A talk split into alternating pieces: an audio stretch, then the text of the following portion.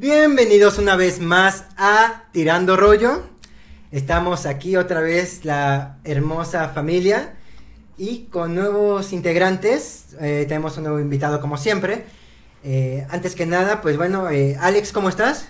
Muy bien, de vuelta. Ya me encanta como ahorita fue muy eficiente, muy rápido cómo se preparó todo. Cada vez hay menos crisis a la hora de prepararse para grabar. Este, en el momento en el que estamos grabando esto es cuando apenas estamos empezando a subir los episodios. O sea, esto es como un viaje en el tiempo. Ahorita ya, para cuando salió este episodio ya salió este Obi-Wan. Es ¿no? verdad. Y este, la película de Thor.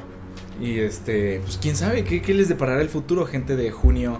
Qué, qué, qué, qué, qué, nueva, qué buenas nuevas hay. Coméntenos, este, pues explotando todo. Perfecto. Y queridos amigos, en esta ocasión nuestro compañero Octavio no pudo venir, pero estamos con la preciosa de Penélope. ¿Cómo estás, Penélope? Pues aquí muy bien, gracias por invitarme y pues no sé, estoy aquí rodeada de hombres, este, Hombres feliz, con V. Hombres. hombres sí, sí, con. V, feliz, como de compartir un espacio, que las mujeres nos den un espacio Claro, y pues aquí sí. andamos, aquí andamos, Chingón. haciendo la, la brecha de género. Perfecto. Quiero decir que Penny es una mujer muy talentosa, es una excelente periodista, es una mujer muy culta y muy interesante. Es la persona ideal para tener un podcast. Así que cuando abras tu podcast, por favor, Aquí estará, Te- te lo aquí pido. lo estará, sí, lo escúchenla, estaremos escúchenla. compartiendo. Así va a ser. Y pues tenemos a un nuevo invitado, al señor Pato Cartas. ¿Cómo estás? Muy bien, ¿y ustedes? Todo cool, todo cool. Estoy muy emocionado de estar aquí. Pues déjenme decirle que Pato es igual un gran artista, él es cineasta, es un pretencioso. Oh, ya estamos empezando. Sí. a tirar. Amanecimos bravos, ¿eh? ah, hoy amanecimos bravos, ¿eh? Es que le seguí la corriente aquí a mi amigo Pedro, entonces A se me pegó un poquito en lo pretencioso. Sí, es difícil seguirle el paso. Sí, sí, sí. es muy difícil. Definitivamente. no, no lo entendería. Solo le falta beber café sin azúcar. No. Ahí Ah, falla. Sí, sí lo hace, ahí Y fallas. escuchar a Radiohead, ah, no, sí lo hace. Mira la cineteca, oh Dios mío. Ah, Sí, Dios ya mío. lo hace. Bueno, pero no, ves- no tienes una cuenta de Movie, ¿o sí? Sí, sí tengo. Demonios. Oh, Pero- demonios. Pero fallo, yo sí le echo azúcar al café. Y leche. Y le echo. Roberto Bolaño. ¡Oh, no! no, otra vez no. Él bebía en el café La Habana, café con leche. Y, es un dato chi- chido, ¿no? Está, está Está chido. increíble. Está increíble. Está bastante chido. Yo le entro. Me cambió la vida. Escuché el podcast, escuché lo de Roberto Bolaño y dije, quiero otra vida. quiero mejorar. Pero bueno, queridos amigos, Pato, como bien lo, lo, lo dije, es un gran cineasta. yo como bien lo dije es pretencioso. Por si no había claro. quedado claro. Es un gran cineasta, además de que es un gran amigo. En esta mesa hoy compartimos la chelita con buenos amigos. Y pues bueno, querido Pato, eh, ¿quieres dar una pequeña introducción tuya? Eh, ¿A qué te dedicas exactamente? Pues es difícil. Yo hago cine y he trabajado en diferentes departamentos. A mí lo que más me gusta es dirección y fotografía y pues he estado campechaneando entre los dos. Y me ha tocado ser asistente de dirección en películas y en series como de Star Plus y HBO, bla, bla, bla. Y también me ha tocado operar cámara en películas también ya más grandes. Y pues ha sido un, pues, interesante, porque cuando uno no está, cuando uno está de espectador, no se, no logra imaginar cómo trabaja esa gran maquinaria. Y estar ahí adentro me ayudó muchísimo a ver cómo, cómo funciona todo.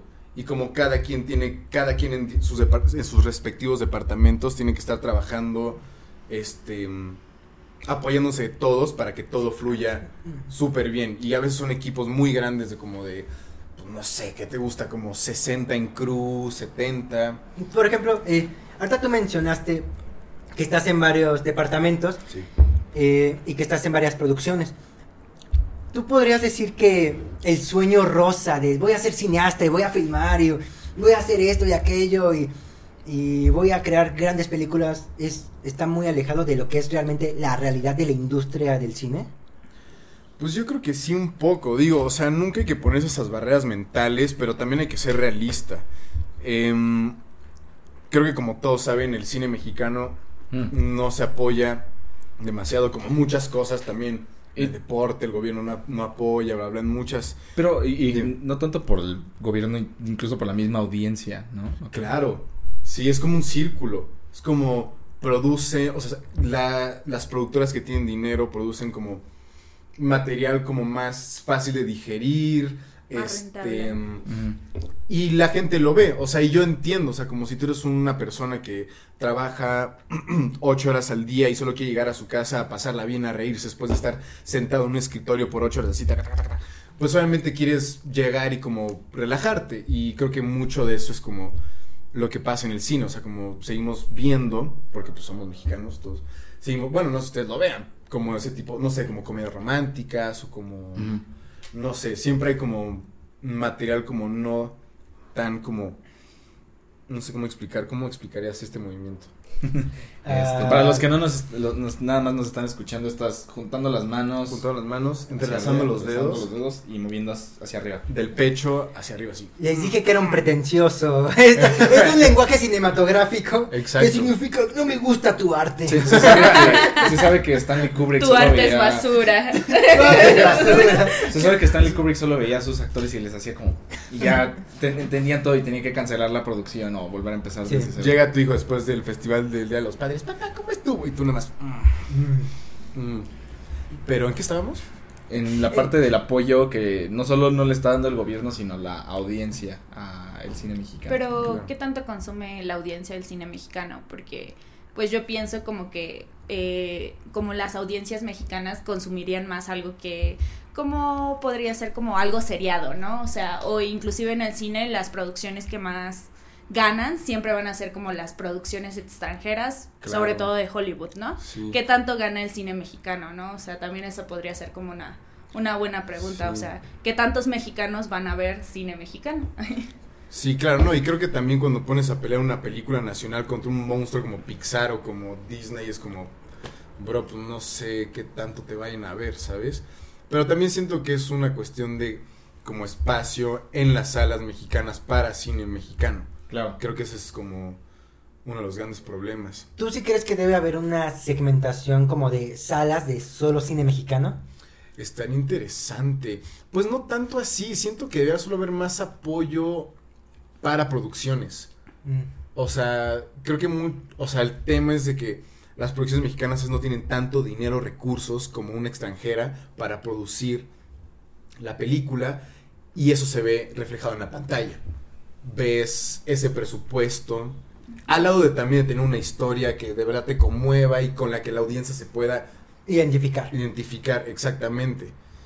¿Tú, que- tú sabes más o menos cuánto es el presupuesto de una película mexicana?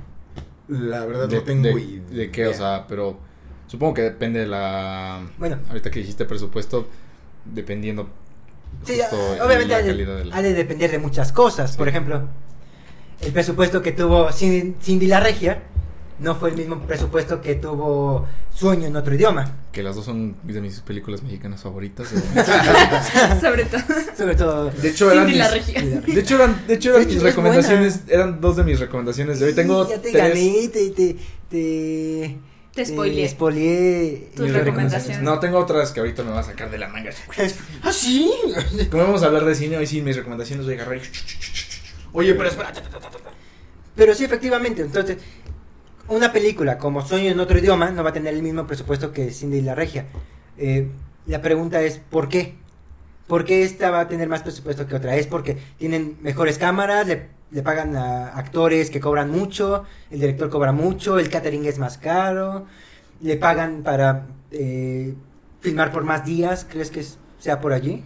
No, yo también creo que es mucho porque tú pones Cindy la Regia o vas y ya al segundo tres ya te están queriendo hacer reír. Ya es como de. Se cae Cindy la Regia ¡oh! en un puesto de licuados. pf, luego se para y pasa, no sé, el de colchones, lavadoras. Y el mexicano es como, "Ah, no mames, güey, yo cubico eso, jajaja. O sea, la- siento que la otra, la de. ¿Cómo se llama? La de. El Sueño otro idioma. Esa vi el tráiler, pero por ¿No lo que veo visto?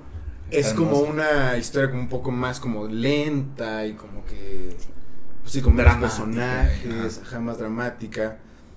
Y pues sí, también siento que es como paciencia como el espectador, como para o sea, sí tener paciencia para con el tiempo poder hacer que te llegue ese mensaje. Aunque tampoco están obligados. No, para nada. Para nada, pero sí creo que es una parte importante del espectador, como si ya tienes a alguien que es una película, es como, a ver, me voy a sentar y voy a poner atención, en vez de estarme comiendo mis pinches nachos, así como, ¿sabes? Que siento que es lo que pasa muchas veces, o sea, como Yo- la gente se distrae comiendo. Una vez, Cine. una vez A mí sí me eh, leí, creo que fue de un texto que sacó Jorge Ayala Blanco, no sé si lo ubican. No. Es, es considerado... Pretensión.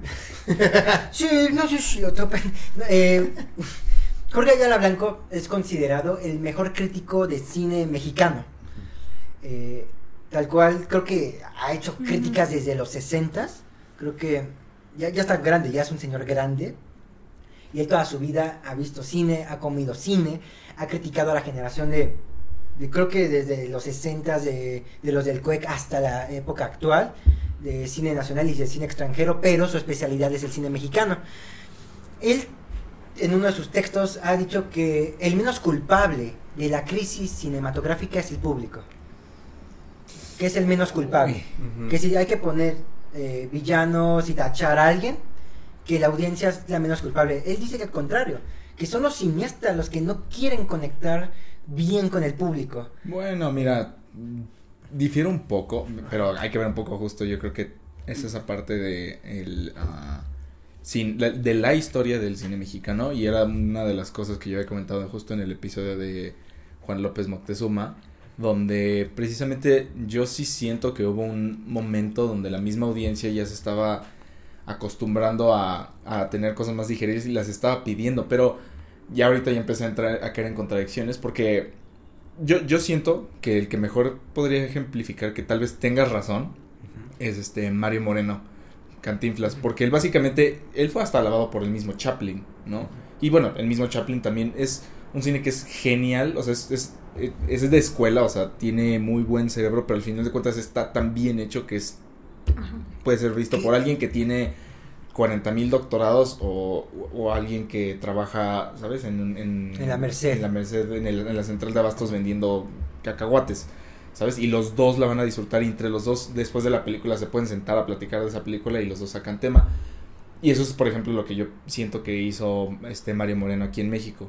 Entonces ya caí en, en contradicción que tienes razón, porque ese era un cine muy, no, no, no, no quiero decir intelectual, pero hecho con cerebro, ¿sabes? Sí. Y creo que tienes razón, la misma, fue, fue más bien, ahora que lo pensaste, fue la misma industria que empezó más bien a decir, creo que le podemos dar algo que simplemente nosotros lo podemos hacer, porque es rápido, o sea, es, es muy fácil hacer un Mi Reyes contra Godines, este, en el sentido de la calidad del guion, sobre todo hablo mucho de la calidad del guion, porque pues sí, tiene muy buenas producciones, de los actores, depende de qué tan buenos sean los actores y todo eso, este... De Luis Gerardo Méndez. es- Ajá, no, esa es la de los nosotros nos lo ah, los sí, no, sí, cierto, sí, El cierto. Club Este, de Cuervos, Club de nosotros Cuervos. los nobles. Perdón. Pero. Error. No, Error. creo que. pretensión sí, no te, me te- llegó.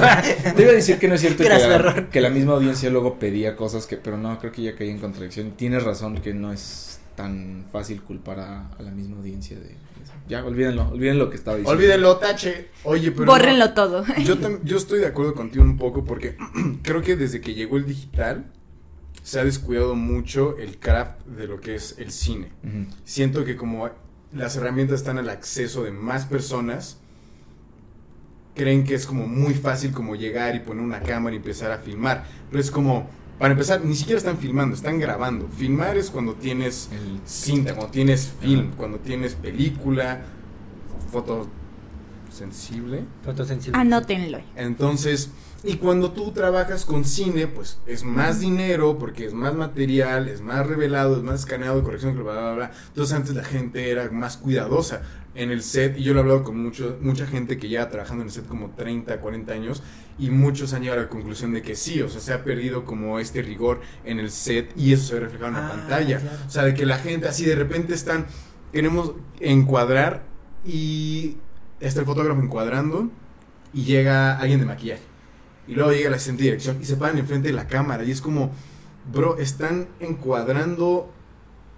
Están haciendo el cuadro. Deja al fotógrafo hacer su trabajo. Y ahí tienes al fotógrafo diciendo como, sáquense, quítense, quítense. Cuando antes todos estaban, yo me imagino, callados, esperando. O sea, ¿No crees que eso es más bien- respeto. ¿no crees, ¿No crees que es una ausencia de dirección entonces? Es que el director no se puede estar preocupando por esas cosas. La gente debe Sí, saber no hacer su trabajo. Porque lados. si un director está diciendo como, oye tú, mi asistente, vente para acá, no me estorbes, es como de, te tengo Ah, que decir sí. eso. O sea, tú como asistente tienes que poner a la gente, no en su lugar, pero decirle como, a ver, tú, sácate, el fotógrafo está encuadrando. Cuando termina de encuadrar, por eso dicen las looks, entra maquillaje, entra vestuario, hacen lo que tienen que hacer, pero ya está el cuadro, ya acomodaron al... O sea, hay un orden que se debe de seguir. Claro. Pero como saben, como es otra cosa, como tienen las pantallas ahí, o sea, en monitor, que se llama video, donde están el director y el fotógrafo, tienes a todo el crew parado así, viendo qué están haciendo. Cuando antes solo tenías al fotógrafo, al director y tal vez al primer asistente, que eran los que verdaderamente sabían qué se estaba filmando. Y ya era después como todo el crew como de, bueno, tenemos la película, ahora vamos a ver cómo va a salir.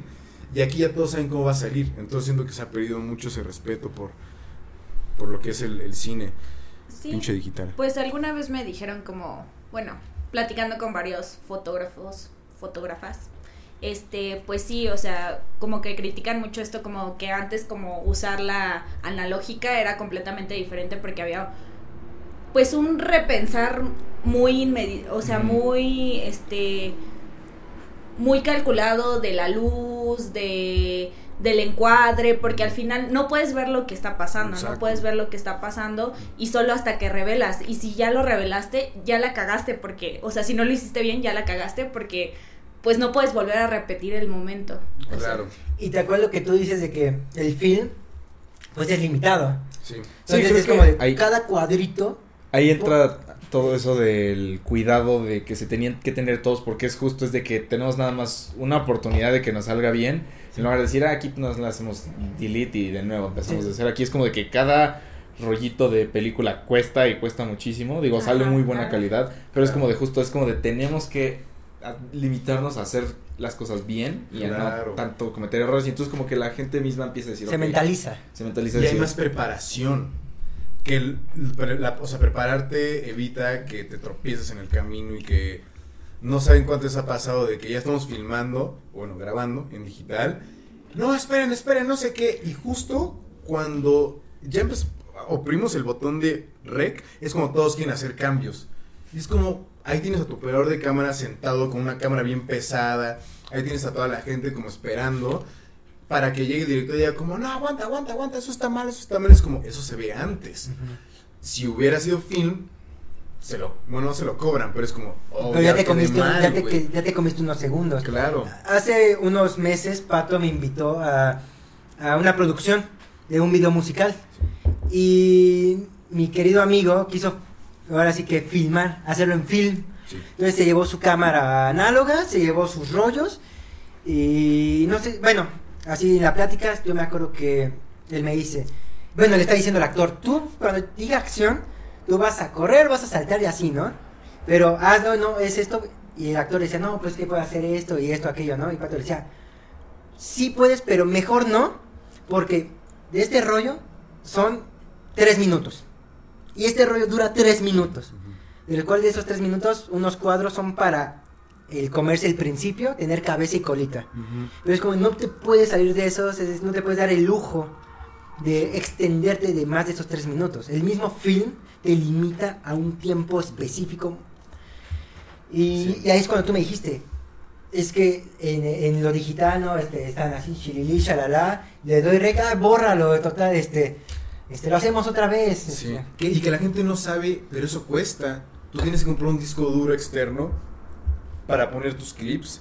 Porque si no pones eso en tus. Si, si no tienes un disco duro externo, llenas tu compu y ya no trabaja. O sea, sigue costando tirar con digital. No tanto, no es tan notorio, pero sigue ocupando espacio en tu computadora y es inservible. sigues tirando rollos con esto rollo. me despido esto fue tirando rollos Ya se nos acabó. Ya se nos acabó, lo siento. No, pero ah, tal vez regresando un poco al tema, este, en este caso yo creo que ah, debe haber varias personas que nos están escuchando que dicen, ah, yo quiero hacer cine, ¿no? Siento que a lo mejor esto ya lo estamos diciendo, ahorita tal vez resumiendo estamos diciendo, es que si lo quieres hacer bien sale caro, ¿no? Porque es filme, hay que hacerlo en film y sale caro y, y tienes que estar profe- profesionalmente preparado y lo que sea. Y entonces alguien que nada más decía, ah, yo voy a grabar aquí con un este Steadicam- con una Steadicam y mi- la cámara de mi iPhone, entonces ya Yo no puedo hacer cine. yo no puedo hacer cine. ¿Tú, o ustedes más bien, lo creen así? O sea, ¿creen que estamos transmitiendo ese mensaje? O... Mm, No, creo que no, o sea, pero, o sea, igual y ahorita en este momento sí, pero nos rectificamos Sí, y decimos, exacto. o sea, igual y en este momento decimos, sí, sí es importante como reconocer que el cine fue una cosa y que ahora se dejan de ver ciertos detalles que son muy importantes para generar producciones hoy en día, pero eso no quiere decir que, que te limites a que tengas que tener como todos estos equipos Claro, caros, ¿no? Claro, claro. Y pues justamente creo que fue en Cannes donde hicieron como este, este concurso donde se grababa con iPhone, ¿no? Sí, Entonces pues eh, no se trata, Y una película mexicana ganó. Sí, la de oso polar. y justo no se trata como de, eh, como del equipo, sino como pues del cineasta, ¿no? O sea, de, del contenido.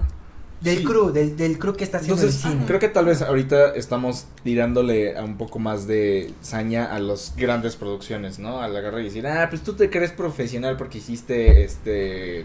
El, ¿Cómo se llama esta película? El mesero, ¿no? Hay una película que sacaron hace poco de que se llama El mesero, que también es así de esas. De todos los derbes. Ah. Ajá, es una, de, es una derbez, ¿no? Así como de, ah, tú hiciste el mesero y entonces como que ya se sienten de, oh, este, yo soy cineasta y lo que sea. Y creo que es más bien, ah, para ese, para ese tipo de cineastas pseudo, pseudo buenos que simplemente creen que hacen buen cine porque tienen dinero, ¿no? Entonces, Ajá, ahí es, claro, claro. claro. creo que ahí es esa diferencia, que hay mucha gente... en- en- Hay mucha gente que ha hecho muy buen cine con muy bajo presupuesto. claro. y hay el- al revés, hay gente que tiene muchísimo dinero y termina siendo... Sí. Sí, eh, una es que bueno, no vamos a ser jueces de qué es buen cine y qué es mal cine, Sí, pero claro. pero la historia luego demuestra que hay unas películas que sobrepasan a otras. Por ejemplo, yo, yo, yo supe que cuando Dogma 95, que fue el movimiento que Lars lanzó von Trier. Lars von Trier Este, y este Winterberg, ¿no? Winterberg, eh, fue el boom de las de las Handicam. Claro. Fue el, fue el boom de las Handicam donde donde tú ya podías tener tu, tu cámara digital eh, y podías grabar, ahora sí, ahora sí que como dicen, eh, tu grabadora de papá Disneylandia. y, y con eso podías hacer una película. Y Lars von Trier y Winterberg pues demostraron que podían hacer producciones con, Con eso. con esa cámara, de- con las luces más básicas y hacer una buena historia y un, y un buen manejo y dominio del lenguaje cinematográfico. Ahora, eh, bueno, me remonté muy atrás. Estoy empezando, todo empezó, quiero decir que todo empezó con, con ahí, ¿no? Este, de que desde tu casa ya podías hacer una película. Ahora, pasándolo al siglo XXI, en el año 2022, hay gente que dice que con tu iPhone ya puedes hacer una película. Pero, pero ¿qué tan cierto es que solo con un iPhone ya haces una película? Realmente es que el cine es una gran maquinaria. Hay el sonido, Claro. el, el control de las luces. Entonces no solo basta con decir quiero hacer cine y quiero hac- eh, tener... Tengo mi iPhone, ya lo tengo. Tengo un, un buen micrófono, lo tengo. Como que la gente luego se preocupa demasiado por el equipo. Sí, ¿no? Exactamente, es como es lo que de, decir. ay, güey, si tengo este equipo, ya le dices como, no realmente. O sea, creo que la cámara representa como al cine, es como, wow, pero es como, güey, tienes otros departamentos que sin ellos la cámara se queda pelona y apuntando un cielo blanco. Exacto. Es como, ya, güey. decir. Necesitas, necesitas todo un equipo detrás. Pero en verdad un equipo. Y no un equipo de Hollywood así muy extenso. Pero necesitas un crew que te esté apoyando. Claro, claro, claro, claro. Pues, ah, bueno, esa parte del equipo es como lo que estábamos hablando en el episodio de Ilan, de que existía el One Man Army de, de- Ah. un programador de videojuegos que diga yo hago esto. Ya existe, ¿no? También en cine, el que yo soy director, yo soy actor, yo soy guionista, yo soy esto, y esto. Y Y, Y que pues- les ven los créditos y sale su nombre así en todos los Todo, departamentos. ajá. Es, eso es muy difícil y tienes razón, es como un trabajo en equipo. Y creo que el que hizo una crítica muy interesante de que existen demasiadas reglas es- preestablecidas, tanto en términos legales como en términos de de cómo se debe hacer el arte, que yo siento que lo limitan mucho, ¿no? O sea, creo que fue este Jodorowsky el que cuando estaba haciendo cine aquí en México llegó un momento donde le cayeron así los sindicatos y este todo el todo el relajo y él dijo así como pues es que esto simplemente es arte, ¿cómo es posible que haya tantas reglas para hacer arte? Cuando por ejemplo no las existe para hacer música, ¿no? O sea, tú por ejemplo, Claro. Peter, Mm. puedes Sí, estar en tu cuarto haciendo música y nadie va a a reír. Pero luego tienes a Es ese mismo tiene- güey como filmando un ejército de ranas explotándolas y, y luego como otro, una, una toma de unos perros matándose y ese güey, oh yeah. Sí. O sea, pero sí te entiendo, entiendo lo que Eh, eh, eh, no sea, iba para allá, pero Sí, sí. te tenía que- planeado mil extras de fecando en el desierto, pero sí. Yo te entendí de que, de que, por ejemplo, hay muchos estudiantes de cine o de comunicación Sí. o que tengan que usar una cámara en vía pública, llega el patrullero y te dice, joven, ¿tiene permiso para filmar? Que, Yo no sabía que necesitaba permiso Bueno, para hacer arte. que, que, en la, que en la ley de Y empieza a filmar... cantar. Empieza musical y el policía, ¡su permiso! Yo no sabía, yo no sabía. Llegan los policías así todos chasqueando, todos con unos granaderos así. Los Con, granaderos. con, con- exacto, con, con su escudo haciendo el Con sonido. No, mejor un, un, un musical como La Máscara, así que todos los policías empiezan a bailar. Claro. Netflix.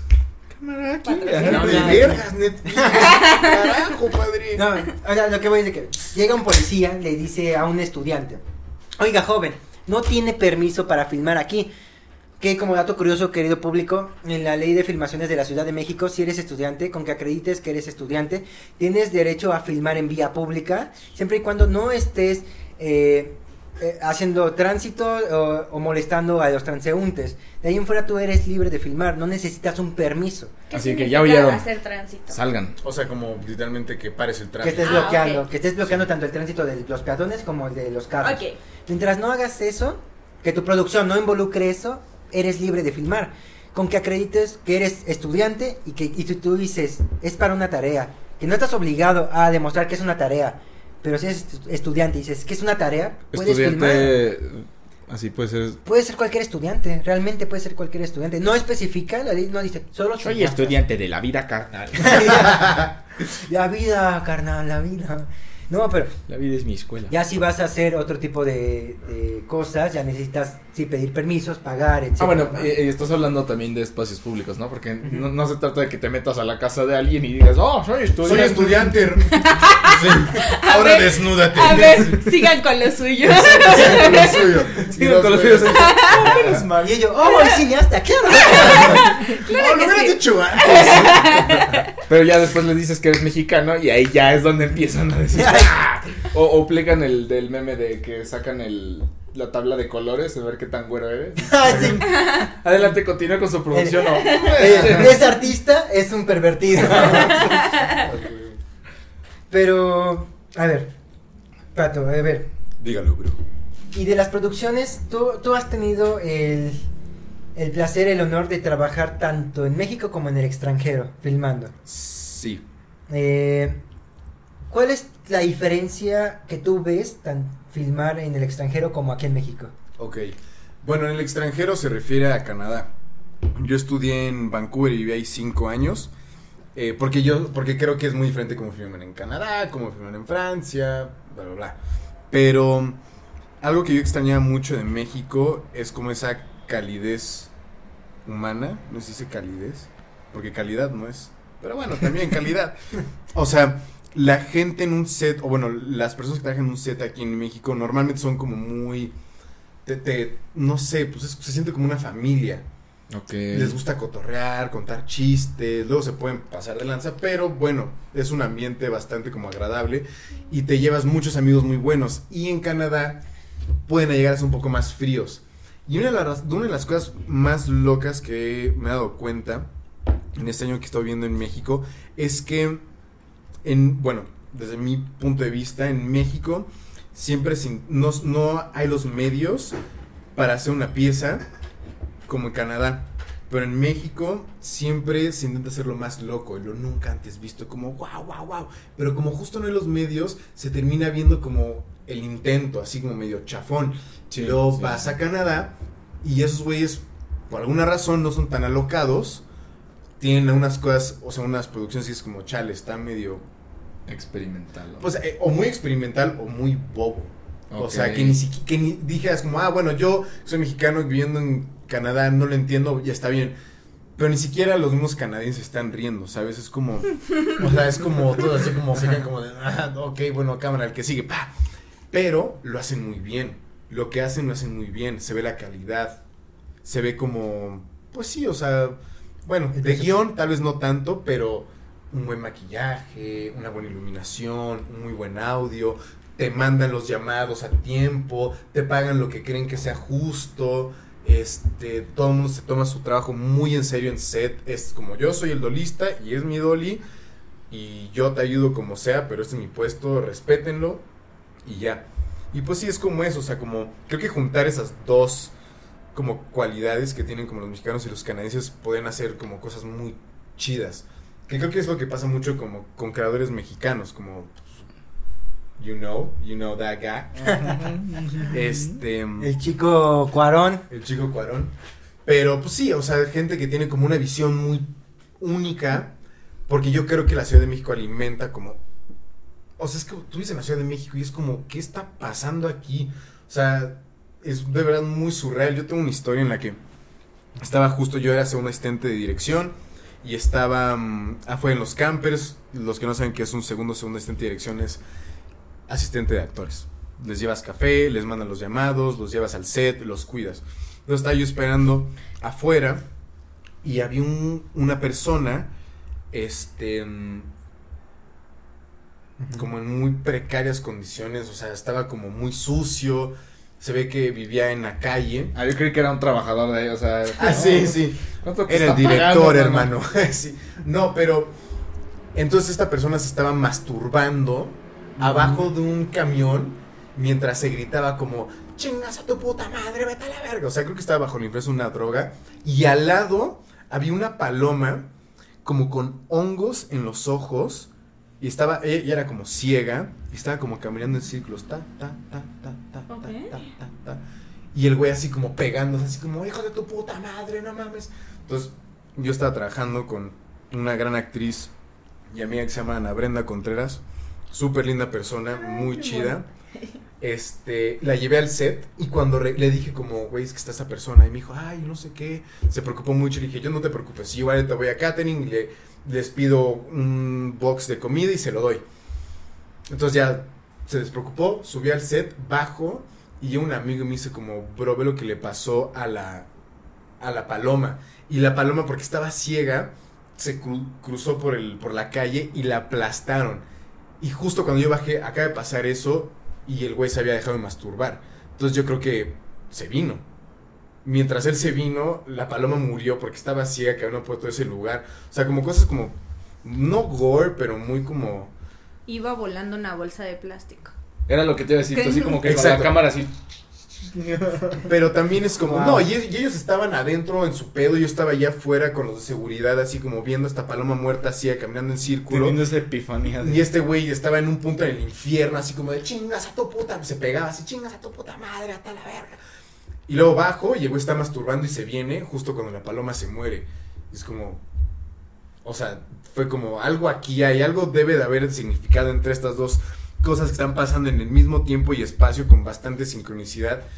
Y pues siento que esas cosas a creadores les ayuda mucho a alimentar como es como, güey, ¿qué está pasando aquí? Déjame ver qué, qué es esto y yo sigo mi camino como artista, bla, bla. Eso me recuerda a una historia de una maestra cineasta que nos contaba cosas de experiencias, pero vamos a platicar esta historia después de este primer corte comercial. Estás escuchando Tirando Rollo. Tirando rollo.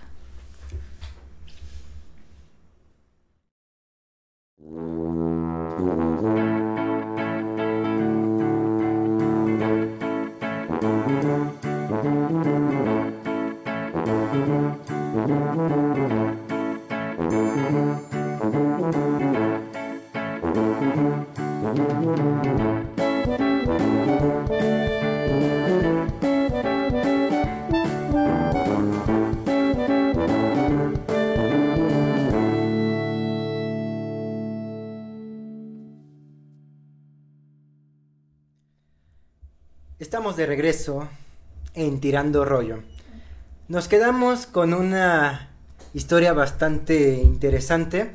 Eh, retomando, yo le comenté a Pato que una maestra hace tiempo, que es cineasta, me, ella era fan de lo, ella decía de lo mórbido de la ciudad y se quedaba a ver todos los chismes de la ciudad para poderlos filmar, ¿no? Es, que es lo que decíamos que es la inspiración de, de los artistas, ¿no? Ujú. Entonces yo me acuerdo que una vez salimos de una clase de ella en el centro de Coyoacán y justamente acabando su clase salimos, veníamos caminando, le ocurre un accidente de coches, pero muy, muy, muy cabrón, o sea, neta fue un choque de... Se estrellaron los carros, uno salió volando en un poste que lo tumbó y se armó luego, luego la bolita de gente, rodeó así rapidísimo. Y yo nada más de lejos veía como neta de la ventana no, se veía así que así que habían quedado cortados o con sangre pero se habían quedado como eh, salidos así de las ventanas. Y, y era un taxi y un carro y un particular y ya se estaban peleando etcétera. Y nada más recuerdo que mi maestra estaba así metiéndose y veía y veía y veía Alguien dijo chisme. Ah. Alguien dijo chisme. Y al día siguiente simplemente comenzó a decir que eso le ayudó a inspirarse en muchas cosas. Sí. Entonces, Eso me recordó al fotógrafo que acaba de fallecer. Ah, Metinides. Paz descanse, Metinides. Que justo a él le interesaba mucho ya fotografiar, no solo como lo gore de la gente así valiendo quesadilla, pero también como a la gente, como la audiencia ahí viendo todo, o sea, como todos choqueados viendo. Pero el tiene como justo una, un tratamiento muy estético porque, Claro. bueno, esta imagen muy famosa como de la mujer, o sea, hablando justamente Sí, de gente que se sale de las ventanas de sus carros, es esta mujer que choca con un poste y está como aquí toda tirada, este, pero estéticamente es muy bonita la foto. Claro. E- Es un hecho bastante cruel, bastante feo, pero es muy bonita la foto. Sí, y justo sí. también ahorita que dijiste eso me recordó mucho a Metinides. Sí, me acuerdo que en la foto, que bueno, creo que él platica que ella iba como a, era como una estrella, así como bla, bla, bla, y iba como una fiesta, está toda arreglada, pasa el accidente y queda casi intacta, entre comillas, o sea, como su maquillaje y todo ella, y solo se ve como una gota de sangre así, como la decora así, desde su ojo así, ¡pap! y cae Sí. hasta la...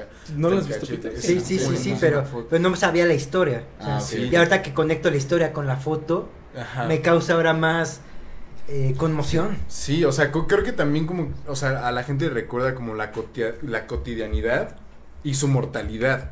Ujú. O sea, es como tú puedes estar así en un segundo caminando acá en la banqueta y de repente un güey está poniendo una rola en Spotify, dice, ah, sí, no sé qué, le valió que eso, no vio el semáforo, choca y luego esa colisión hace que el otro coche se vaya contra esa persona y la mata. Y es como eso nos puede pasar a todos en, En cualquier, cualquier momento. momento. Y por eso toda la gente, yo creo que le choque, es como, wow, tengo que aprovechar mi vida y hacer algo de ella porque ve qué fácil se fue esta persona en O un también minuto así. llevártela leve, ¿no? Decir, ¿para qué me esfuerzo? No, bueno, no para qué me esfuerzo, sino para qué me preocupo tanto por la inmortalidad si al final de cuentas somos bolitas de carne flotando en una piedra en el espacio. Claro. ¿no? O sea, Y es como justo eso, o sea, como nuestra muerte es más o menos a lo que queremos llegar, porque si no hubiera muerte, nosotros seríamos como, ah, pues me quedo aquí y no hago nada. Pero como saber que hay una meta y decir como este es el final, nos creo que nos motiva a seguir como creciendo y haciendo cosas buenas por los demás o lo, o lo que el viaje en el que tú estés como solo cumplirlo. claro. Sí. Pero, por ejemplo, eh, ¿qué tan, qué, ¿cuál es la, la delgada línea entre que un artista rec- recrea ese sufrimiento a, Causarlo, a solo, no, a solo vender morbo o vender Claro. este. Vender dolor? Por ejemplo, yo me acuerdo... Pues tan solo vete al periódico El Gráfico, ¿no? No, ahí no, no, espera, no, o sea, por ejemplo, yo un día, cuando ocurrió lo de, lo de la línea 12, del colapso de la línea 12 en la Ciudad de México, eh, yo me acuerdo que un amigo compartió un post de un buen, pero un buen de diseñadores gráficos que hicieron su arte de, de, pues, me acuerdo, de un metro que hacía como la, el famoso moño de, de difuntos y arte de, de- del dolor, expresando el dolor. Y era un collage así de, varios, de varias cosas y un comentario, ¿no? Que decía, como me cagan los artistas que luego, luego su- sucede una tragedia y ahí van a, hacer su, su arte disque empáticos con el dolor, pero no es cierto, solamente aprovechan venderse, esta oportunidad para, para, ay sí, voy a hacer esto y lo voy a compartir. Es como, ven, acaba de ocurrir esta tragedia y tú solamente te sentaste a dibujar tu arte y dices, oh, me duele, voy a hacer un, un dibujito. En- o Sí. sea, entiendo como ese punto como de decir, o sea, no estás en la postura como de decir, siento ese dolor porque, Porque no, no lo lo estás sientes. sintiendo, no lo estás sintiendo, sinceramente no lo estás sintiendo, pero también creo que tienes la, o sea, la libertad para como decir, quiero hacer de esto mi arte y pues hacerlo. O sea, entiendo que justamente como que la gente diga, güey, o sea, sea un poco más sensible con la situación, Sí. pero pues al final del día pues pues uno tiene que encontrar como la forma de expresar como también las cosas que ve, ¿no? O sea, Claro. no todos retomamos cosas de la realidad que no nos pertenecen y, y eso no, no tiene que ser necesariamente malo.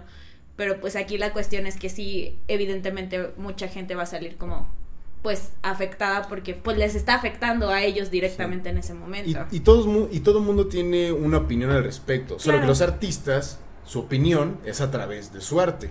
Con fotografía, con diseño. A los que dicen que el cine no es arte, pero bueno, no importa. Fotografía, bla, bla, bla, bla. Pero, pero pues sí, es como ellos se comunican. Y también siento que hay una responsabilidad. O sea, es como, ¿de verdad te importa lo que está pasando? ¿O sí. solo estás, lo estás haciendo por números? Por like, por surfear la ola del mame para conseguir popularidad o lo que sea. O, o destacar tu imagen, ¿no? Claro, claro. Pero si realmente te mueve algo y, y lo quieres plasmar y, y tiene y, y hay ciertos medios que debes de utilizar para llegar a dar ese mensaje, pues se hace. O sea, yo creo que todos esos artistas que han hecho como cosas más como explícitas, siempre es como de, de ver, o sea, lo piensan como de ver, o sea, esto es bueno para mi historia, lo necesito porque hay gente que sufre estas cosas. Hay gente que sufre de abuso, hay gente que sufre de accidentes o de pérdidas de otros familiares y llega un güey y dice como, ah, sí, yo voy a retratar una familia que sufre por el narcotráfico y matan a su familia, es como, Y estoy desde mi iPad eh, porque soy blanco y, y puedo dibujar desde mi iPad. Ajá, sí. Sí, pero entonces como mucho como realmente entiendes lo que está pasando, es como solo ser también como empático con Bueno, es público, ¿no? como muchos dicen que debería ser criticado el arte, ¿no? En el sentido de que tan bien se transmite el mensaje que el artista quería retratar, ¿no? O sea, lo tienes que ver de esa, de esa manera objetiva y decir, ok, hizo esto y qué es lo que me está transmitiendo. Me está transmitiendo que precisamente es una tragedia que duele y lo que sea, o nada más me está transmitiendo que esta persona quiere hacer este Mostrar lo que puede hacer. lo que puede hacer. Exactamente, quiere mostrar su talento para hacerse viral o para ganar dinero, para venderse, ¿no? O que realmente justo digas, ah, no, pues estoy viendo la Guernica de Picasso y dices, ah, este sí me está transmitiendo este lo que el cuate quería transmitirme y no era nada más un cuate mamador que le encantaba pintar murales, ¿no? Sí, es alguien que no estaba innovando también. Pero, ¿Tú qué opinas de las series o películas de narcotráfico? ¿Crees que retratan el sufrimiento Es que real? depende. Depende de la sí. serie, ¿no? Es que había, to- justo hay un documental que no recuerdo el nombre, que está en Netflix de mm, estas familias, o sea, bueno, creo que entrevistan a la familia, a las familias que fueron víctimas del narcotráfico, a los narcotraficantes y a todos les ponen una máscara. Ah, la libertad del diablo. La libertad del labio es como esas personas fueron al campo, o sea, no al campo de al campo, o sea, como al campo, por decirlo, al campo, de batalla, de batalla. Hacer trabajo de campo. Ajá, exactamente, hacer trabajo de campo y a retratar lo que con, con la ayuda de la gente que sí lo ha sentido, que sí lo ha sufrido. Entonces, creo que eso también nos puede dar una muy buena idea de cómo está nuestro país en cierto momento, porque luego también estamos mucho en una burbuja, así como nosotros en la Ciudad de México Sí. no vemos colgados así en los puentes o no tenemos miedo Sí, de salir, o sea, ¿sabes? O sea, Entonces- sí pasan cosas, pero Claro. sobre todo en la estamos muy periferia, ¿no? Claro. A veces Claro. cuando están, o sea, dices la Ciudad de México, pero a veces la Ciudad de México se resume como ¿Al a la? Roma, a, La a Polanco, claro. güey, eh, a Reforma, Coyoacán, este, Reforma. El centro, pero- eh, pero Bellas Artes. Pero si pensamos también un poco en las periferias de la ciudad, o sea, sí pasan esas cosas también, o sea, Totalmente. o sea, yo vivía muy cerca de Cabeza de Juárez y Mm, Cabeza. ay, y por ahí sí sí aventaban cuerpos, o sea, sí había Claro. cosas, o sea, literalmente un día bajé por la fruta y ahí había una figurita de un muerto, entonces Así de película. Ajá, exactamente, entonces sí pasan, o sea, sí. pasan, pero a veces parece que México es la Ciudad de México y la Ciudad de México es esas zonas Sí. súper bonitas y ajá. Pero, pero además es, es una ficción. Es como que te venden que la Ciudad de México es la, es la fortaleza, donde la- el Mm. resguardo, donde aquí no pasa, aquí no, no ve. es. Aquí no hay colgados, aquí no pasa esto, aquí no hay un helicóptero este con un calibre 50 vigilando y a punto de a punto, a punto de, de sacar la metralla, ¿no? Claro. Eh, no, pero sí existe, exactamente. De hecho, eh, no, ay, trato de recordar el nombre de un libro, pero que, que es una familia que vive en un pueblito donde hay violencia, donde hay disparos, donde hay, etcétera, colgados, etcétera, y viajan a la Ciudad de México creyendo ellos como de, no, yo, yo voy a la Ciudad de México no porque ahí no hay, ahí no está. Pero en el libro lo hacen a propósito, te plasman de que de una zona se van a una de las zonas más rojas de la Ciudad de México, y aunque viven en una zona roja de la Ciudad de México, siguen creyendo que están en una, en una zona mucho más segura que de donde Sí, venían. eso sí, eso sí. Pues sí.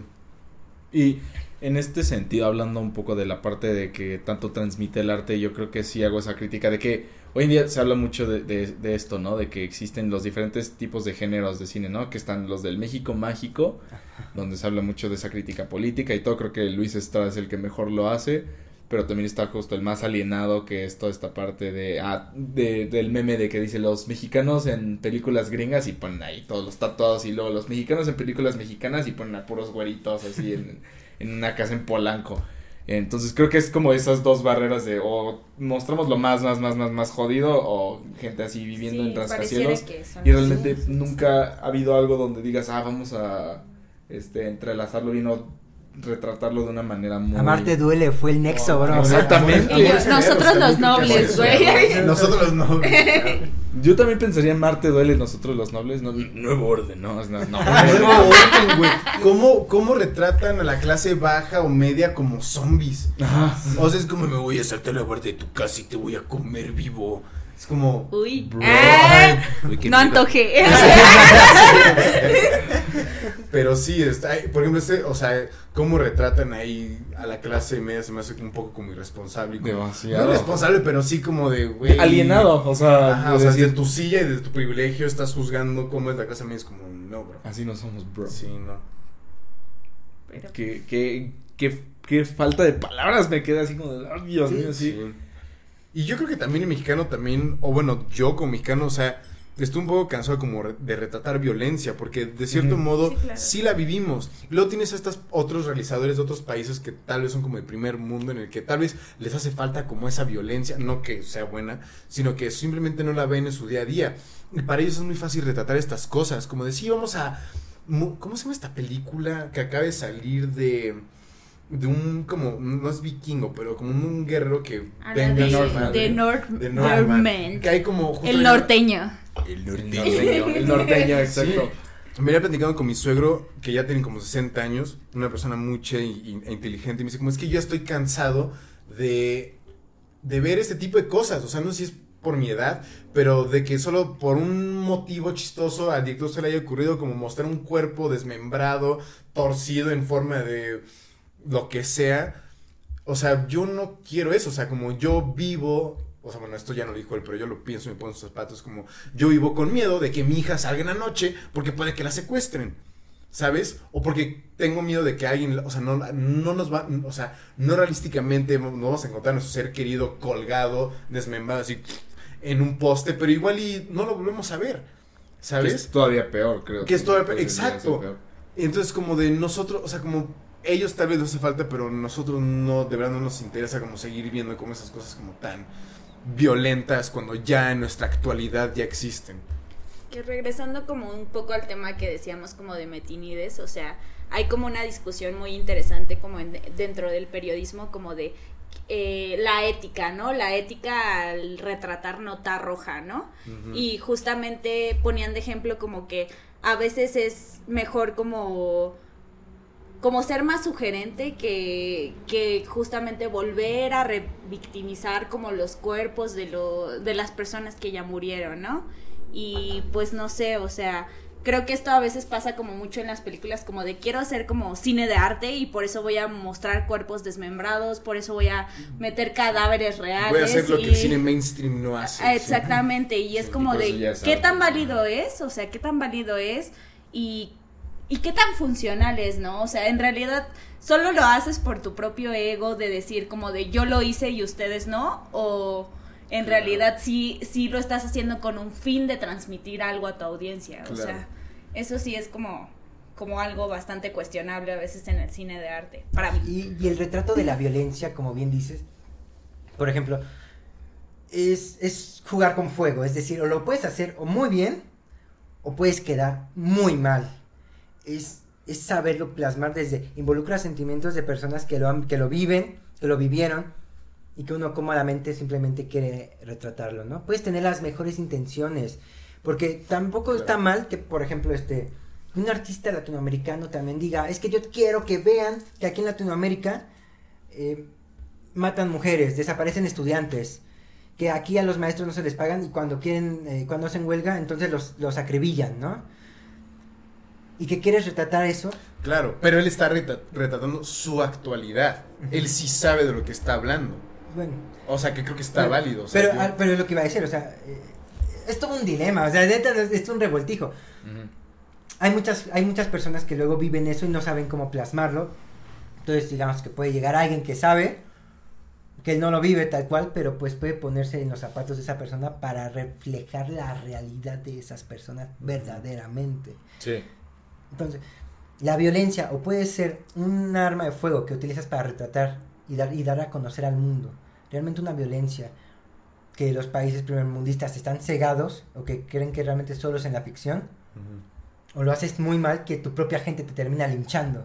Claro. Como de, eres un ignorante, no supiste tratarlo y te vamos a cortar a ti la cabeza ahora por, Sí. por estúpido. Por esto, claro. Pero, por ejemplo, bueno, yo me pongo a pensar como justamente estas representaciones en Perfume de Violetas. O sea, Ah, es una gran película. Perfume de Violetas eh, retrata como la violación de la chica a partir de este tirar como los brillos, tirar como tirar como toda, todo eso que traía en su bolso que era la poca inocencia que le quedaba dentro de esta familia y de repente es como encuentras películas donde sí hay como la violación como tal, ¿no? Como irreversible, Sí, tal vez. claro. Sí. Este, entonces es como de a veces sí hay formas más sensibles, digámoslo así, de tratar como la este, porque aparte pues estamos hablando de que es una directora mujer y es un director hombre, entonces es como de pues sí, ¿no? Pero justamente creo que hay formas sensibles de tratar la violencia dentro del cine y pues como que es completamente válido, ¿no? O sea, no sé, este, sí, sí, sí a veces entro mucho en conflicto de, ¿era necesario mostrar eso? Yo, por ejemplo, era lo que le estaba diciendo a Peter la vez pasada que nos vimos, porque yo apenas la vi en este año, o sea, no lo había visto justo la de Irreversible hasta este año en mi vida. Y muchos me, me hablaban de eso, de que, ay, es que esa escena y es que es muy fuerte y para qué, que no, no era necesario. Y como que dije, ay, bueno, a ver qué tan fuerte puede estar. Y sí me quedé traumado, o sea, creo que yo, creo que, o sea, cuando terminé de ver la película eh, me- me- y me fui a dormir, este, me quedé pensando y dije, esta, esa escena de como 10 minutos se va a quedar conmigo por el resto de mi vida, o sea, y... Irreversible. Fue irreversible. Sí, sí, sí. No, me refiero que. Ah, fue, es irreversible. Es irreversible. Ajá, exacto, o sea, como que sí me dije esa escena y entonces me, me quedé pensando así como de qué tan necesario era. Yo como lo veo es, si, si, esa, si esa escena de 10 minutos y que nada más yo como hombre lo viví desde la comodidad de mi casa en 10 minutos y ya se va a quedar el resto de mi vida, ¿qué es lo que le puede hacer a una mujer que realmente vivió eso, no? O sea, me hizo O sentir que esa... existe con el empatía. riesgo de que eso pase. O que vive, ajá, exacto, que vive con el riesgo de que le pase por el simple hecho de que se va a cruzar una calle, ¿no? Que no van a ser 10 minutos, va a ser toda su vida. Exacto, no va a ser 10 minutos, se le van a hacer eternos y va a estar, o sea, si a mí esos 10 minutos se me pegaron, me pararon de esa manera, ¿qué le van a hacer a una mujer que verdaderamente Claro. le estén haciendo eso? Y como que sí me quedé, Pues poniéndote en los de- zapatos de la persona que hace ese acto, el acto de, de viola- de violación, o sea, lo están retratando a él. ¿Sabes? O sea, igual y ahí es donde hace un clic así como de, ay, güey, tal vez es, eh, soy ese monstruo. No sé. Pero bueno, a ver. Ya se Pero, puso eh, densa la a cosa. ver, se Y puso yo, densa. ah, Agarremos un cacahuate. Bueno, pero hay algo como muy curioso ahí, como dato curioso sobre perfume de violetas, Ajá. es que le pusieron una clasificación más arriba de y tu mamá también, cuando en y tu mamá también sí hay desnudos tácitamente. O sea, eh, algo que decía la directora era como de este la gente, o sea, la gente con la que quiero que se identifique en la película porque son chicas de secundaria, no pueden ver la película Ah, porque, sí, sí, sí. porque le pusieron una clasificación como arriba de los, creo, 16 años. Que eso luego empuja a la gente a querer ver más la película, ¿no? O sea, como de tener como... "Uy, El morbo de, uy, Dios Es como mío. es 18, vamos a verla. Órale, ahí te va. Pero pues sí, o sea, también hay como justamente de lo que hablábamos al principio, impedimentos como tanto como de dar los espacios como de dentro de las mismas clasificaciones o las mismas censuras a los di- a los directores de cine y Ah, directoras. también, Claro. Órale. Harta de lo que dices de la, de la censura. Pero pues no sé tú qué opinas de, de tu mamá también, porque tú eres... Ah, que era un tema de lo que ahorita quería preguntarte, pero Y de los tres amigos regresando a México, que como lo veías, pero ¿qué, qué ibas a comentar tú de eso? O sea, ¿qué, qué opinaba yo de y tu mamá también? Ah, bueno, es que ahorita mencionó, mencionó lo de la censura, ¿no? Y dice, perfume de violetas Fue altamente... fue ajá. más censurada que tu mamá también, que también tiene desnudos, ¿no? Pero, por ejemplo, yo a veces veo esa película. Yo no soy muy fan de esa película, personalmente. ¿Y tu mamá también? Yo creo que le han dado mucha... Sobrevalor. Tampoco quiero decir, está sobrevalorada, hermano. No sabes Pero está sobrevalorada, hermano. Pero sí- está sobrevalorada. Está chida, está chida, pero pues, tampoco es como la película que me quedé así, uh, uh, qué, uh, qué gran película, me encantan los desnudos, muy buenos, hermano. Pues no, o sea, creo que, Pero no hay tantos ahorita que, o sea... No, no hay tantos no, no hay tantos, pero... Pero ¿sabes por qué la censuraron? Por homofóbicos. Ay, Sí, decir. era lo que más bien estaba pensando. Por ahí ya, por ahí ya iba. Entonces, es lo que iba a decir. Pero ¿cuáles son los desnudos que vemos entonces? Son, son dos cuerpos va- varoniles que se, que se juntan. Y que ni siquiera está, o sea, no ve. miembros, Y no o sea, salen solo miembros. se están besando. Pero solo por el simple hecho de que son cuerpos varoniles, Sí, ajá. Ya, ya, no, no, bro. Hay que, esto es peor que una violación, bro. Así, no, te sé, puedo o- apostar que la no gente sé, que estuvo en ese puesto, si fuera nuestra generación, diría, pónganla. O sea, es algo ¿Cómo? generacional. O si fueran, Sí. si nosotros estuvimos ahorita, dije como, ponle clasificación A, carnal, que la vean todo. Todo el mundo. Pero antes es como Todo el que- mundo. Todo, Todo mundo. mundo. Todo mundo. Pero tienes que también como entender el contexto. Es como, güey, pues tienes un buen de hombres que igual están como inseguros de su, de su sexualidad o tienen este lado muy reprimido. Sí, Y esos les ya fueron en- celos, ¿no? Ajá. Ajá. Y yo, como qué se te- raro, te antojó, el güey. homofóbico resultó Pero- homosexual. Ajá. Qué raro. Pero sí, o sea, está hot. La escena. Está. Sí Está- está, sí está, sí. sí está. Como que no te lo esperas, es como, what the hell. Más o es como, menos. eso tiene mucho sentido. No, yo, yo cuando la vi por primera Como vez, sí me quedé como de, wow, güeyes". no, no me lo esperaba. O sea, como que, sí, ya después lo ves y dices, wow, se veía Pero- venir, pero ya después como... Pero, co- o sea, tuvieron sexo. Sí, sí, Sí. o sea, eso es como. Y por eso te dejaron de hablar. claro. Hubo penetraciones. Hubo penetra. Y por eso se dejaron de hablar y pues... Pues qué culeros. Sí, sí, sí, sí, sí, sí.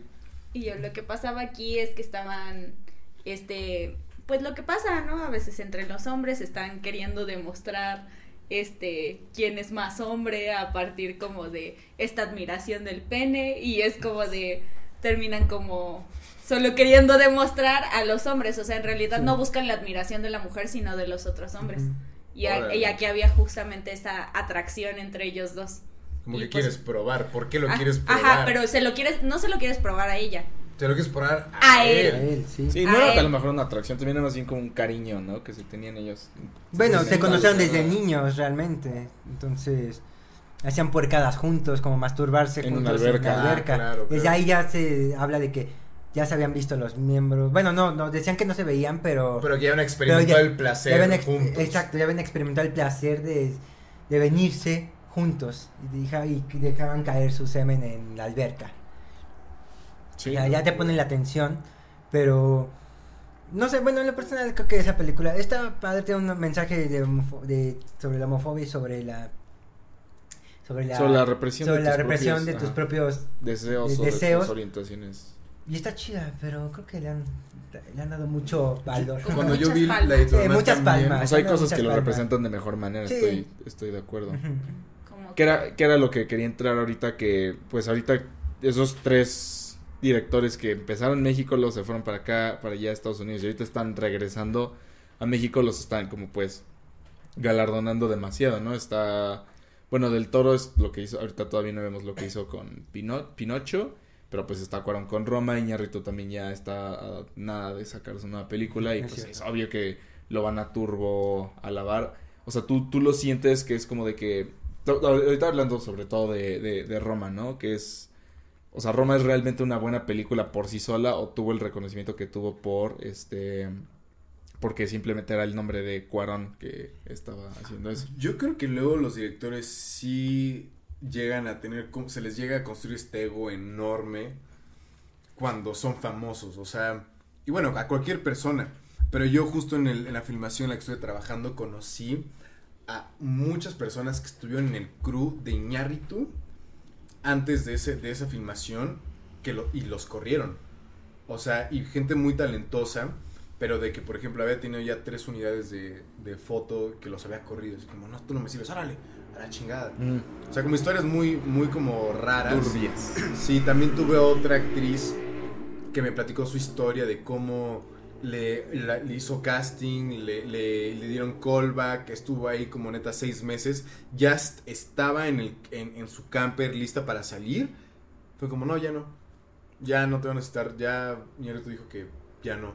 Y neta, imagínate la emoción de esta persona, así como de decir, como, voy a hacer una película de Iñárritu, mi carrera se va skyrocket por los aires después de 6, 7 meses de estar como mentaliza mentalizándote para eso y pum, te lo cortan y es como, o sea, creo que este güey se está muy metido en su rollo y como... Ajá, de poder, de abuso de. Pues sí, Pues de abuso de de poder, pero de que sí. dice como, a ver, aquí todos trabajan para mí, es mi visión porque yo soy el genio y no me importa si tengo a esta persona esperando por ocho meses, trabaja en mi película y que sea su sueño, yo solo, si ahorita mi instinto dice, no te necesito, es como, bye.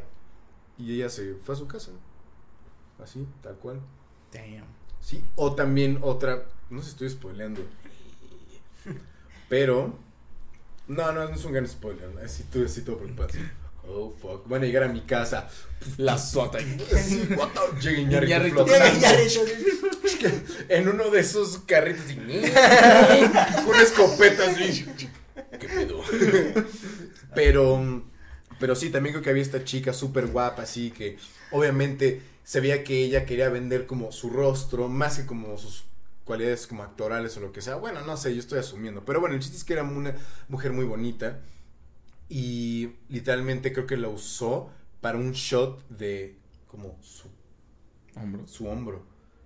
Y fue como, cámara, muchas gracias. Imagínate, o sea, como el trabajo de un actor una actriz es como, pues es tu cara, es tu rostro. Obviamente tus, o sea, tu- Tus dotes actorales. dotes acto- actorales, pero es como quieres que vean tu cara para que te reconozcan y digan como, ay, yo salí de aquí, no sé qué. Y de repente como, no, vente, siéntate, tenemos tu hombro.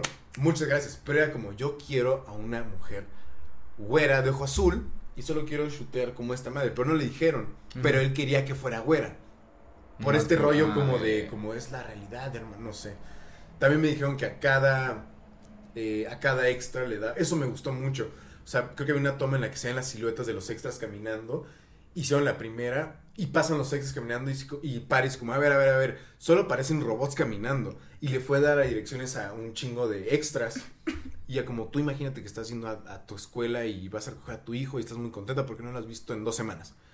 ¿Sabes? Y luego, y tú estás muy preocupado porque crees que te van a despedir. Y ya como, o sea, sí se mete mucho en esa onda como de...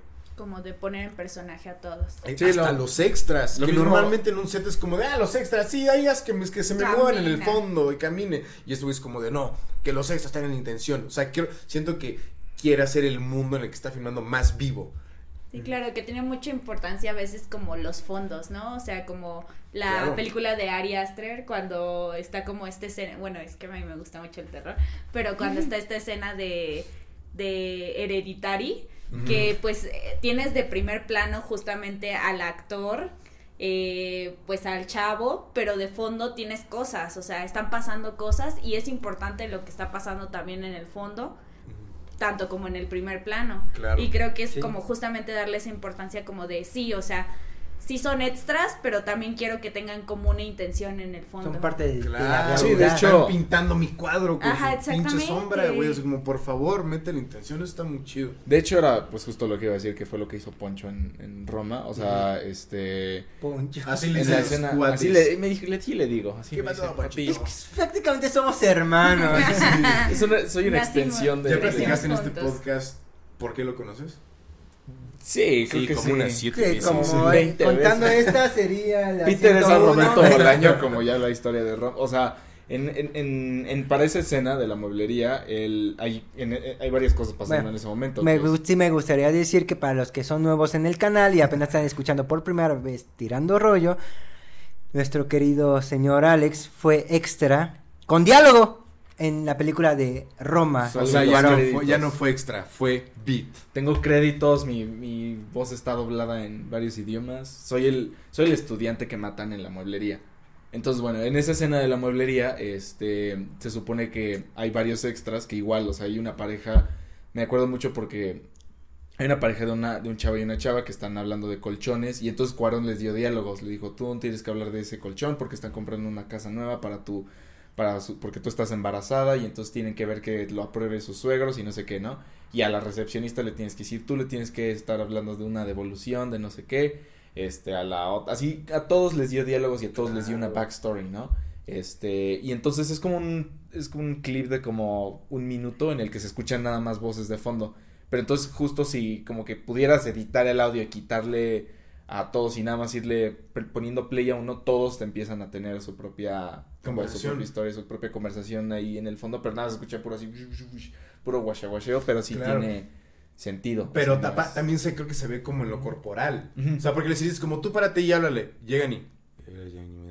Y se van. Pero es como, si ya les pones como una situación, ya pueden ser más expresivos y se lo imaginan mejor. Y pues bueno, o sea, supongo que en, en, en Lo que, esos- lo que quería decir más bien que cuenta a ti que te dijo a ti Cuarón, tú tenías eh, una Ah. mochilita con libros Ah, que hecho nunca salieron en toma, Sí, cierto. pero es tú una- tenías, te metió a ti en tu personaje también. Pues en la película, bueno, en el detrás de cámara se habló mucho de que se contrataba justo a la gente que lo hiciera, ¿no? Porque, por ejemplo, salía en la escena del cine, ah, están los que venden muéganos y todo eso, que era gente que realmente estaba, se ponía en las calles a vender muéganos, este, el que venía la miel de colmena, el afilador, o sea, que eran gente que genuinamente, por ejemplo, en el hospital eran enfermeros reales que usaron para la película y, y no, no había guion, o sea, les decía, tú haz de cuenta que estás trabajando con un paciente normal. Entonces, por eh, ahí como que dije, "Ah, a lo mejor y de, pues, de ahí me entró el casting, porque yo me acuerdo que cuando me hicieron el casting me preguntaron, platícame tu recuerdo más feliz y platícame sobre de ti, ¿no? Entonces le dije, nada, mi recuerdo más feliz, que mi viaje a Canadá, que no sé qué. Y entonces les dije, soy estudiante de arquitectura de la UNAM, de tal semestre, de esto y del otro. Y total que cuando me dieron el papel y ya entró, me dieron el vestuario y todo, eh, me dieron la mochila llena de libros. Y si abrías la mochila y veías los libros, eran libros de arquitectura de los años 70. Es que eso está increíble, güey. Y, y entonces, pues sí, o sea, digo, no, no voy a hablar de cómo dirigí este, pero de- de- era un carácter fuerte también, así como de dar la chingada esta, la chingada al otro. Yo me acuerdo que pues sí, no me estaba, no me estaba saliendo, o sea, no estaba dando el, el- o sea, pues, no le estaba No, gustando. en su visión. No le, no le estaba gustando como yo lo estaba haciendo. Y sí me acuerdo que como que me así me agarró y me puso en una esquina y me dijo, a ver, tú haz de cuenta que estabas en una marcha con tu hermana, con tus papás, con tus mejores amigos y acabas de ver cómo los mataron a todos.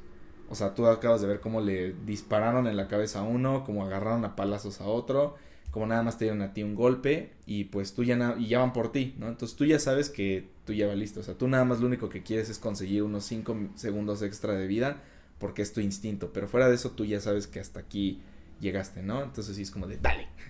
Y Go. go. Y es como- chido. Sí, señor director. Sí, güey. Lo que usted ordene, señor Dios. Sí, güey, qué chingona experiencia, la neta. Eso pasa en Canadá. Lo dudo. Lo dudo fuertemente. O sea, siento que a veces los directores están como ya muy cómodos, dejan que sus asistentes hagan las cosas y que les digan cómo se mueven los extras o los secundarios, pero o tal vez igual hay una mente loca nueva ahí que le encanta como hacer el cine lo más real posible y lo logra, pero yo no he visto a ninguna persona que haga eso. Aquí en México también hay gente que, hace- como los casos extremos como Iñárritu y Cuarón, está todo lo contrario.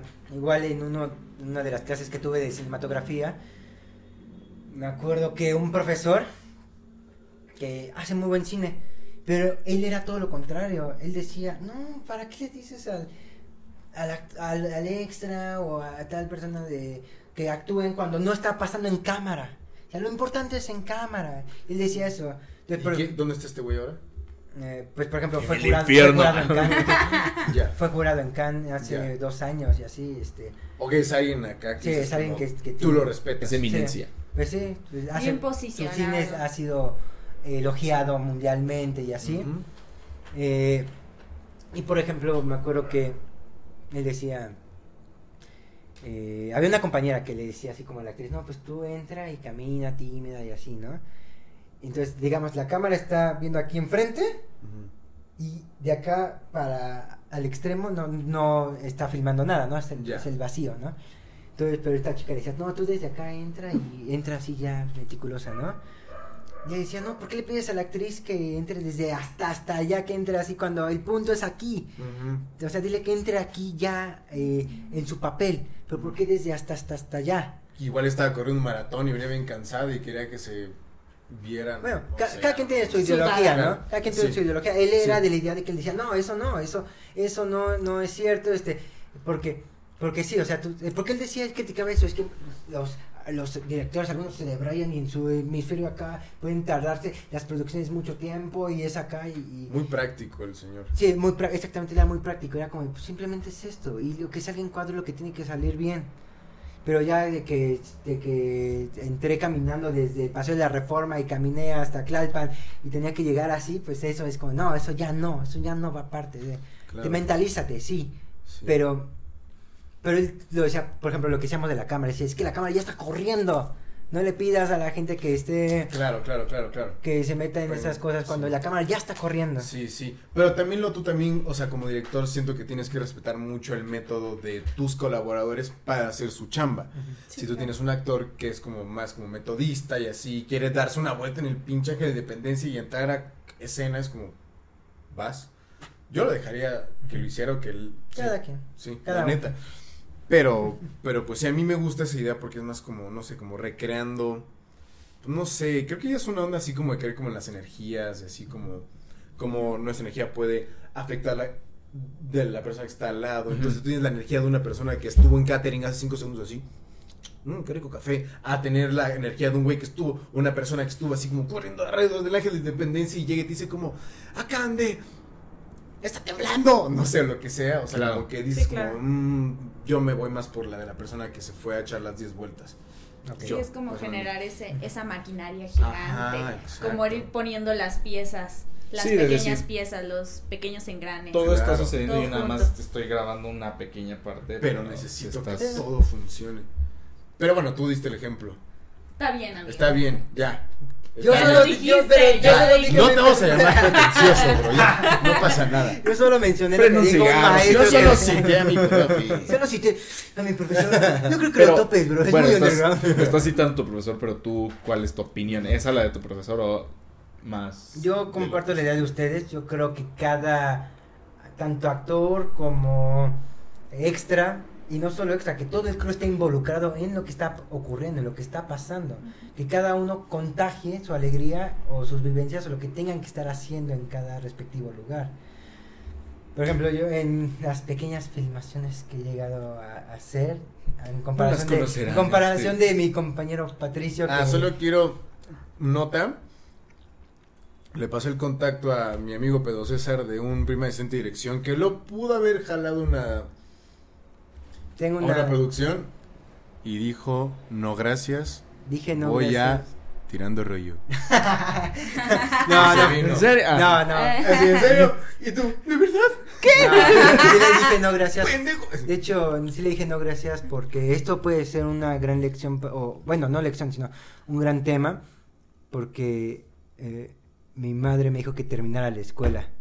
Ah, oh, Y, y si me metía ya de lleno al cine era, era dejar prácticamente la escuela.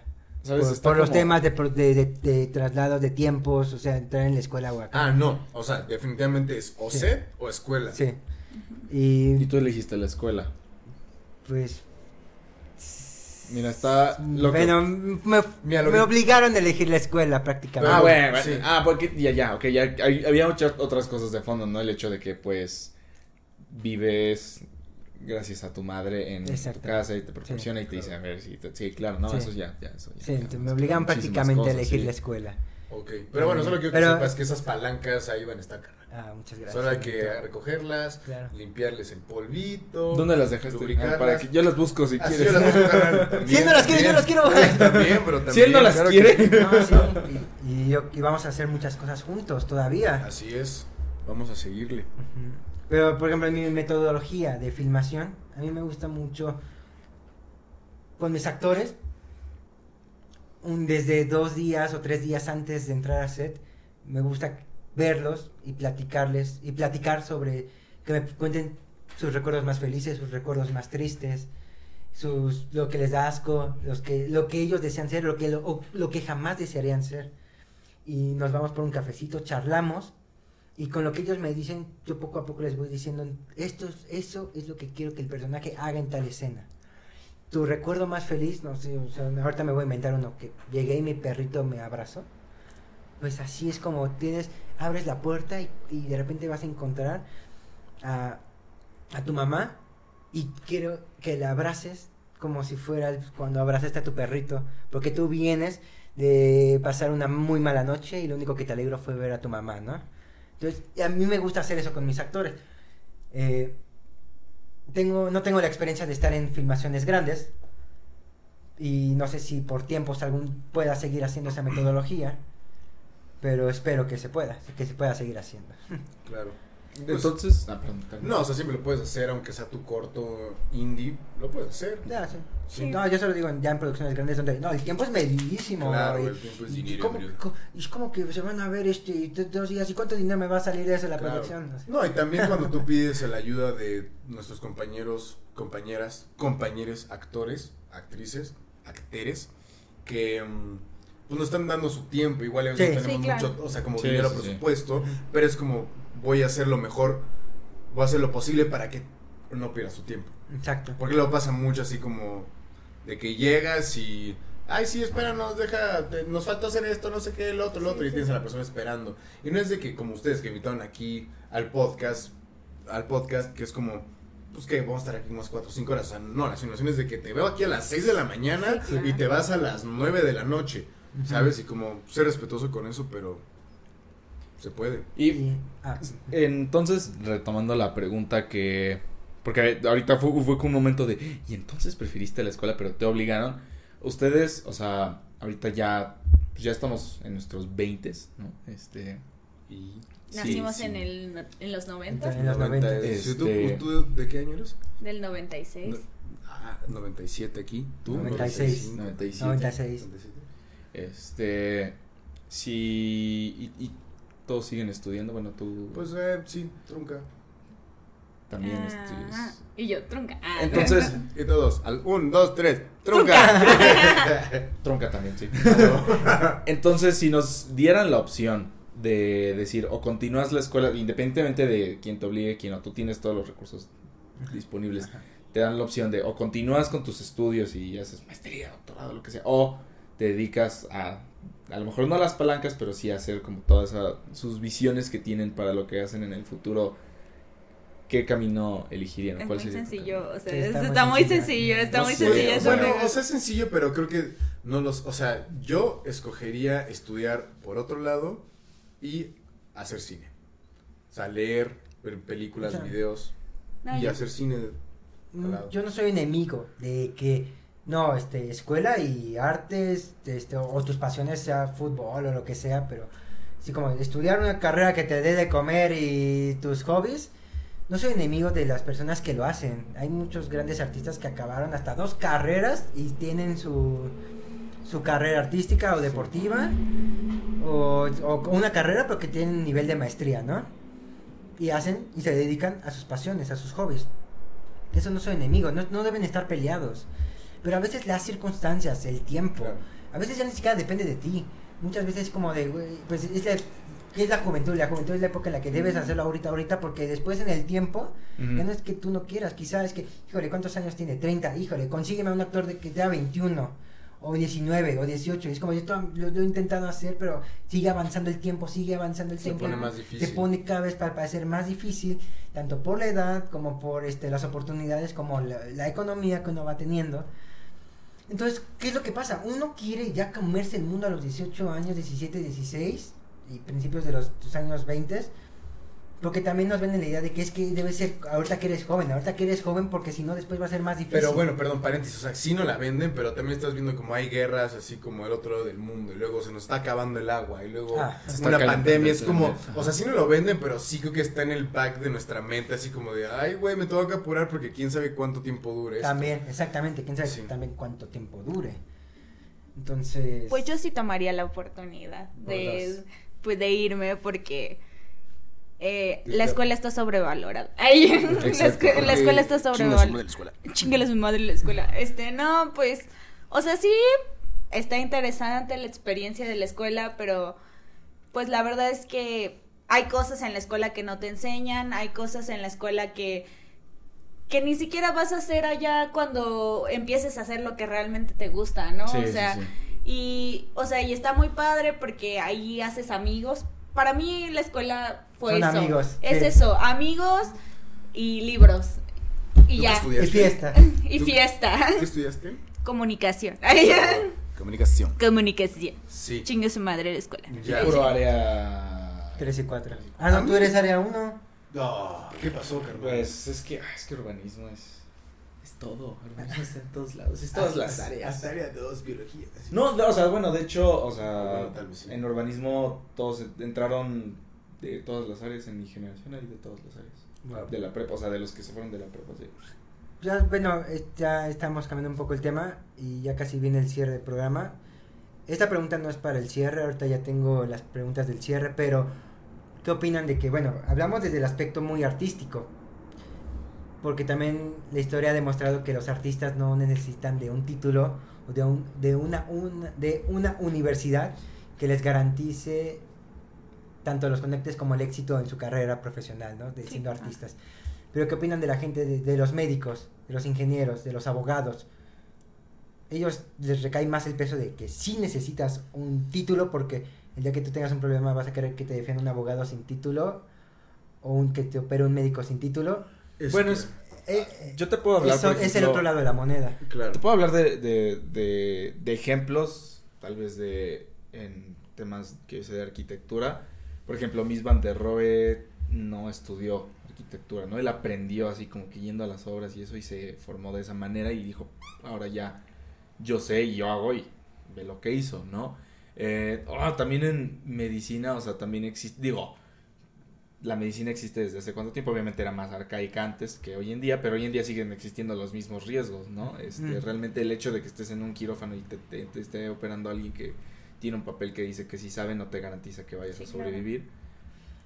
Pero, este, pues es un- como una manera, yo sí lo veo tal vez, y me van a corregir muchos en los comentarios, que puede ser una especie de placebo de decir, ah, ok, esta persona sí está avalada por tal y tal y tal y tal y tal, diciéndome que sí sabe, entonces al menos si algo malo me pasa, tal vez ya puedes, puedo tomarme estas defensas de decir, ah, pues aquí decía que sí sabía y resultó que no supo, y o sea, se, hacer- se, se arma más, se vuelve más aparatoso, ¿no? Al hecho de decir, ay, pues me fui a con un chamán que según esto me sacó el corazón y me lo volvió a meter este con las con huevos, ¿no? Ent- este, entonces Con huevos.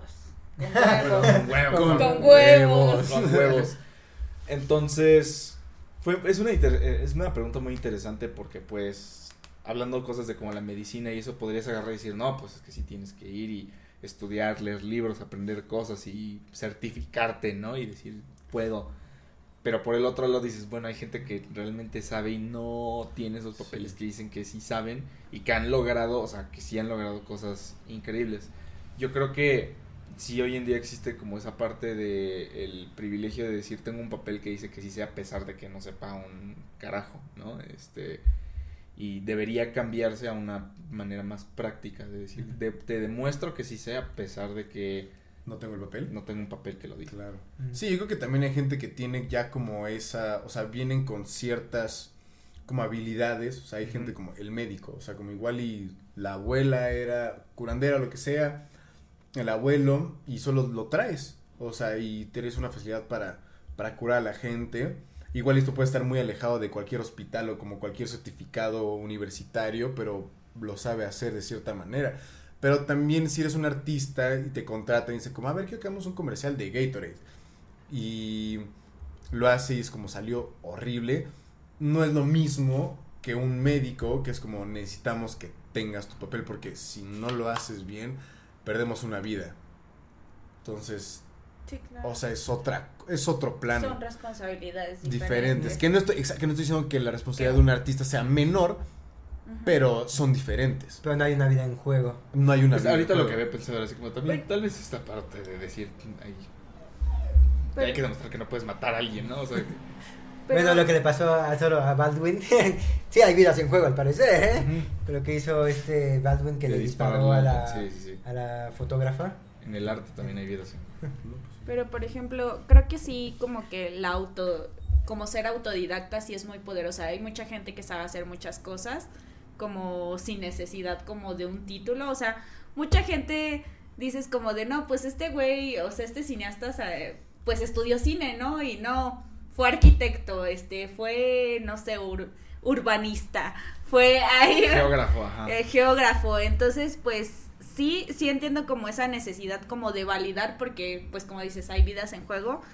Pero también a veces creo que, que no sé, o sea, que le dan como mucho peso como a instituciones que en realidad no te están garantizando nada. O sea, porque, por ejemplo, la universidad es una institución que te garantiza muchas cosas, pero en realidad en la práctica, o sea, como a veces ir a las clases o tener ciertos maestros es bastante frustrante porque tienen los conocimientos pero no, no saben transmitirlos y después sus alumnos no saben transmitirlos tampoco. Entonces, pues, ¿qué te garantiza como las instituciones en realidad? O sea, yo digo, chingue su madre la escuela. Ahí. Conclusión. Ahí ya. Pero bueno, ya estamos a punto de cerrar podcast. Solo una última pregunta que, bueno, este va más dirigida a Pato, pero si quieren Y- responderla. Y todos. Si quieren Penny responderla, háganlo solitos ustedes. Sí, en su cuarto, En su libreta. No, es que solamente le quería decir a Pato de...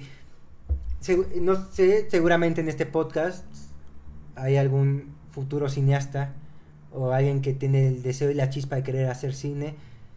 ¿Qué podrías recomendarle para empezar a ese pequeño futuro cineasta que te esté escuchando? Órale, qué buena pregunta. Este, pues la verdad, creo que uno, o sea, sería que siga sus instintos. Creo que es muy importante que no intenten replicar algo que ya se ha hecho y que hablen muy sincero, o sea, como no de- desde su corazón, pero con muchas su- su su- sinceridad. Este, que sean muy sinceros con lo que quieren transmitir y que no se paren, que no tengan miedo. O sea, todo mundo la caga y la seguimos cagando, pero el chiste es como lograr que ese artista que tenemos dentro se vaya como Puliendo. vaya puliendo, es que se vaya puliendo y y que vaya evolucionando. Entonces, sin miedo, si te caes, te levantas, ching su madre. O sea, si la cagas, puedes cambiar y puedes ser otra persona. No te dejes como, este, agüitar por comentarios. Hay gente a la que le va a cagar lo que haces y hay gente a la que va a amar a lo que haces. Hay un, no puedes satisfacer a todos si hay como un, siempre hay un público para ti y para todos. No- nosotros siempre somos público de alguien. Y pues sí, habla desde tu corazón y, y neta, pues tira, shoot, haz películas, aunque sea con tus amigos, aunque sea con quien sea, solo hazlo. Ah, y otra cosa muy, muy importante, termínalo. Porque luego Ah, sí. también es muy como típico de que, y me ha pasado, y me sigue pasando, y estoy, es un demonio con el que estoy batallando, que tengo esta idea y la hago, la hago, la hago, y después es como de, cuesta trabajo, más ahorita que somos independientes, sacar un proyecto, un proyecto adelante. Entonces, trabaja con tus este, em, límites, conoce tus límites, trabaja, échale ganas, es sincero y termínalo. Termínalo y deja que vuele. O sea, mételo a festivales, enséñalo a tus amigos, haz una proyección, lo que sea, ponlo en Instagram, lo que quieras, pero tú puedes ser el cineasta más chingón, chingona del mundo, pero si no lo muestras, si no lo sacas, la gente no lo va a saber. Entonces, si tienes algo que decir, sácalo y sin miedo. Ese es mi, ese es mi, mi consejo. Qué bonito. No, no.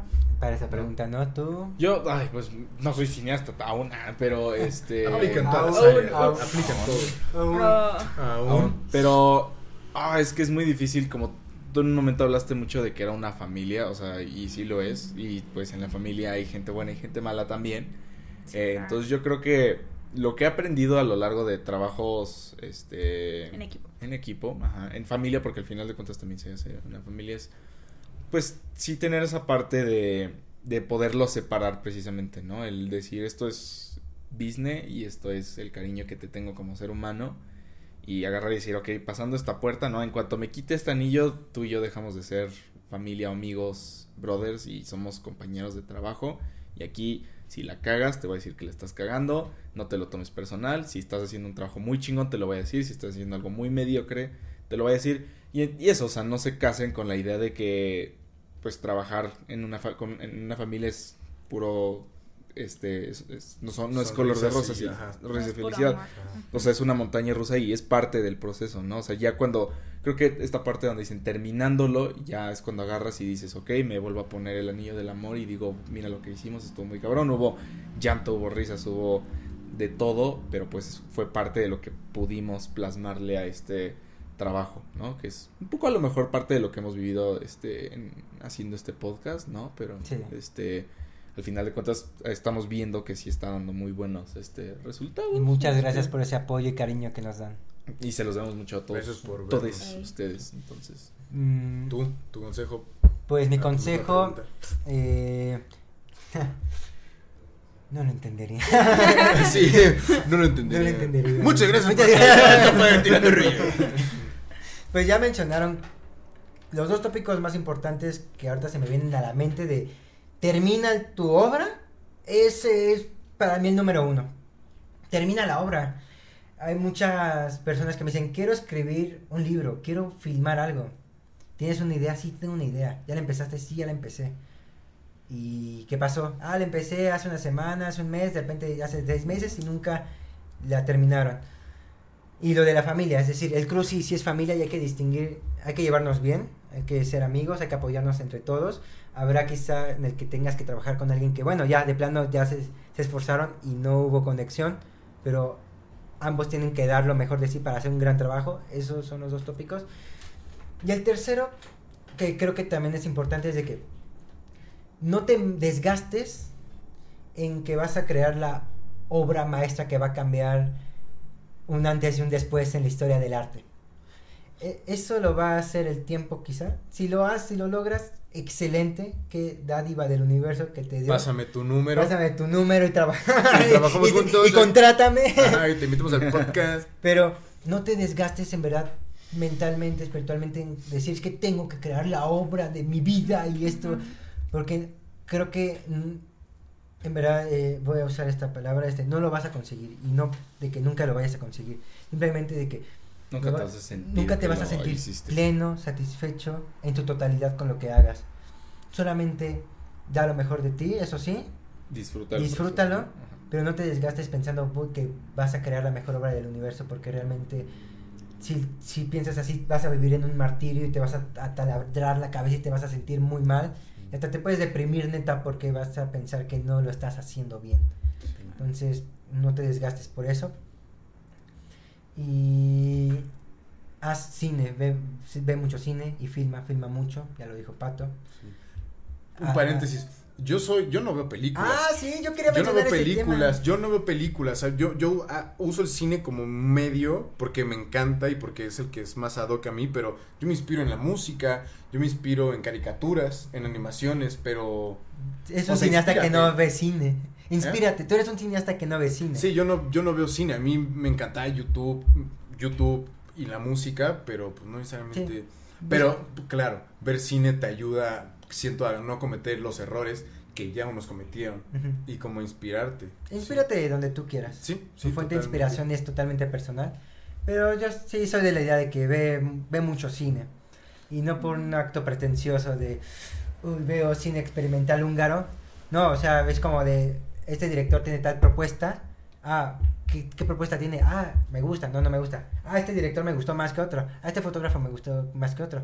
Esta Sí, actriz me gustó digo- aquí. O sea, Vamos, este, justo Beethoven era sordo, ¿no? O sea, no es como que puedas decir el cabrón no escuchaba música y ya al final, pues realmente no, pero la hacía. oh, Creo que es busca lo que te inspire y no precisamente tiene que estar en el, en el área donde tú estás trabajando. el canon de- en el que canon dicta. de decir, ay, este, eh, me gusta la fotografía y por eso voy a empezar a tener mi colección de libros y, litografías de fotógrafos. No, a lo mejor yo me inspiro escuchando música, viendo, este, o sea, ¿sabes? Performance, este... Claro, danza, Danza. leyendo cómics, güey, claro. No, Ah. te, no, te, no te conviertas en un cuadrado de decir, ah, porque voy a hacer esto, tengo que consumir nada más de esto Claro, para producir Por- solo de ajá, esto. porque Ah, esto es lo que me va a hacer llegar a la cima. Es como, no, porque no hay nadie mejor para hacer esa chamba que el que la hizo. O sea, David Lynch es David Lynch. Y tú no vas a ser un David Lynch más chido. Él ya lo es. Tú vas Sí, a hacer claro. tú. Ajá. Eh, Este Gustavo Cerati incluso decía que la mayoría de sus... primo? de- exactamente, mi primo. eh, decía que la mayoría de sus inspiraciones no venía... Le encantaba la música, era un melómano. Pero él ya como compositor, él Cerati, en plan compositor, realmente no era tanto la música lo que lo inspiraba, era mucho la literatura y el cine. Él decía que podía aventarse tres, cuatro, cinco películas seguiditas y no se cansaba, o leer. Y ahí se inspiraba en su música. Eh, ah, y ya por último, el último consejo este, tampoco se encasillen en el canon que te dicta, así como, no, es que la escuela del canon dice que es así, hazlo así. No, o sea, por ejemplo, este... Ay, ¿cómo se llama este director, el, este, el del séptimo sello? Ah, Ingmar Bergman. Ingmar Bergman, ejemplo, él, jam- bueno, no sé si jamás, no sé si jamás, pero sé que casi nunca hacía guiones tal cual escrito así como el script de escena 1, día, noche, locación tal, Sí. descripción, ah, tal, tal, tal, ¿no? Ya, diálogo y así, ¿no? Muy Sí. técnico, ¿no? Muy cuadrado el guion técnico, ¿no? Él no hacía guiones, él hacía cuentos. Y, Ya. y entonces él escribía los cuentos, tal cual, formato cuento literario, cuento literario. Hacía sus cuentos y en los cuentos nunca los pasaba a guion, se los, pasa- se los mandaba al crew, a, a su camarógrafo, al crew, es como este, este, es el- este es lo que vamos a filmar, Está bien chido. y aquí está el cuento, de aquí vamos a hacerlo. Está muy chido ese método. Sí. También yo tengo otro, otro consejo. O sea, que neta, rodense de gente. Y esto ya lo escuché en muchos podcasts y creo que, o bueno, no sé si en podcast o lo que sea, pero lo he escuchado y me hace mucho sentido. Y creo que aplica en todas partes que te rodees de gente que te inspira. Sí, claro. O sea, los celos y así, la envidia, creo que a to- todos hemos sido víctimas de eso. Pero úsalo a tu favor, usa el talento de la persona que está a tu lado a tu favor. E inspírate, o sea, si te rodeas de esa gente, o sea, simplemente tienes más ganas de crear y como de seguir haciendo lo que, lo, te, lo que te gusta. Porque luego hay mucha gente que in- sin, o sea, intencionalmente, no. Intencionalmente es cuando tienes la intención. Y cuando es cuando no tienes la intención. Desinteresadamente. Desinteresadamente. Sí, sí, sí. Bueno, y Sin desinteresadamente. querer queriendo. sin querer queriendo, te jalan con esta energía negativa y como de y tú ni te das cuenta. Entonces, pues así pasa y pues fíjate de gente que te haga bien. Pues bueno, queridos amigos, ahora sí ya llegamos al final de este podcast. Les recordamos una vez más que escuchaste Tirando Rollo, pero no nos vamos a despedir sin antes dar las recomendaciones del episodio. Sí. Eh, Penny, ¿alguna recomendación? Sí. ¿O Alex, quién quiere empezar? Este, cine mexicano, tengo sola, solo Cosas Imposibles, que fue la que vi recién, la de... Y bueno, no creo que... Ah, me gusta mucho una producción de animación que se llama Villanos también. Esa es muy buena y tiene muchas referencias al viejo Cartoon Network. Oh. Este, y pues nada más, chicos. Alex. Ah, pues es que son varias. Este, pues la primera era la de Sueño en otro idioma, este, que es una muy buena película. Habíamos hablado de que era la trama. Es un eh, periodista que está investigando un idioma que ya solo es hablado por dos personas, que ya están de edad avanzada, pero se entera que estas dos personas no se han hablado en los últimos 50 años y parte de su investigación consistía en grabar una conversación de, de ese idioma, ¿no? Entonces toda la película radica en pues todo lo que tiene que suceder y cómo va a ir desenterrando el pasado para averiguar por qué se dejaron de hablar y cómo puede lograr que lo hagan. Es, o sea, yo casi nunca lloro en películas y esa película me, me hizo llorar mucho. Eh, la otra película que ya había recomendado en el episodio, en varios episodios anteriores, es este una que se llama La casa de Jack, de Lars Ah, von Trier. ¿Tú ya la viste? Sí.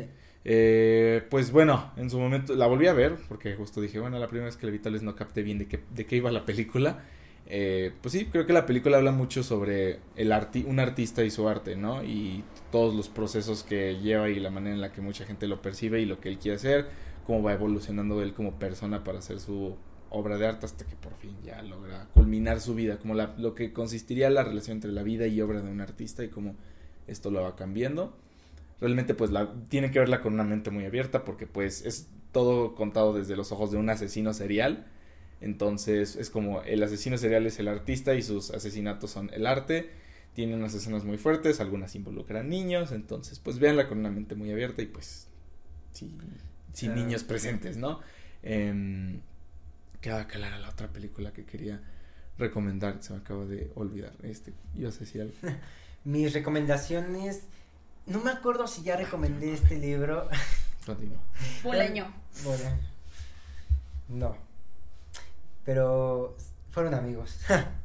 no recuerdo si ya recomendé este libro, la verdad, lo voy a mencionar, la de La Tierra de la Gran Promesa, de Juan Villoro. Es la última obra que acaba de sacar, su obra más reciente, tiene muy poquito. Y la historia va, empieza con el incendio de la Cineteca Nacional en los años 80, en el 1982, cuando estaba sobre Avenida Tlalpan. Y son unos estudiantes del CUEC, todos de 18 años, todos con la inspiración de ser grandes cineastas y cambiar la cinematografía nacional y mundial. Y se enteran del incendio y van corriendo junto con un profesor a salvar el material fílmico que resguarda ese templo del cine, ¿no? Del, gran tesoro fílmico de la nación. Empieza en el incendio. Slash A acaba ese capítulo, Slash nos pasamos allá, son cincuentones. Y te das cuenta de que nadie de su generación logró ser un cineasta destacado. Algunos, o sea, destacados en el sentido de que todos tenían como que, la, por lo menos el grupito de, de los que estamos hablando, de los personajes, querían ser cineastas así, uff, la cúspide del cine, ¿no? Y eh, unos terminan siendo solamente direct, eh, eh, graban comerciales y spots políticos, otros estudiaron cine y no se dedican al cine, hacen otra cosa que nada que ver con el cine. Y el personaje principal, que más o menos, el que más o menos destacó, él quería hacer ficción y terminó siendo documentalista. Eh, y se da cuenta de cómo, cómo cambiaron las generaciones, su generación, cómo cambió. Porque por una película, que él- un documental que él hizo hace unos años, logran atrapar a un narcotraficante. Porque en el documental es sobre el narcotráfico. Y él sin querer, por su filme logran atrapar a un narcotraficante. De repente le da una paranoia de que le van a hacer algo y escapa de México y todo eso.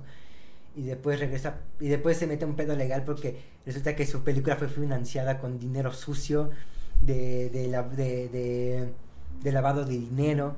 Entonces ya también lo están buscando. Y un periodista que se hacía llamar su amigo lo que lo está cazando para, para quemarlo públicamente. O sea, él comienza a vivir una pesadilla, ¿no? Léanlo, tiene que ver sobre cine al final de cuentas. Y eh, otra película, vean, vean, si quieren ser cineastas, esta película, y sobre todo, si quieren ser eh, directores, si su aspiración es ser director de cine, vean La Noche Americana, A Day for Night, de François Truffaut. Es una película que empieza que están haciendo una película. Y tal cual, el, eh, tú lees, está el director y el diálogo son sus pensamientos. Y tal cual él está con los extras. Dice, este extra es más alto, debería ir más para acá. Su caminar, no, debo decirle que piense esto. Y está así pensando. Y de repente, por ejemplo, eh, llega la de...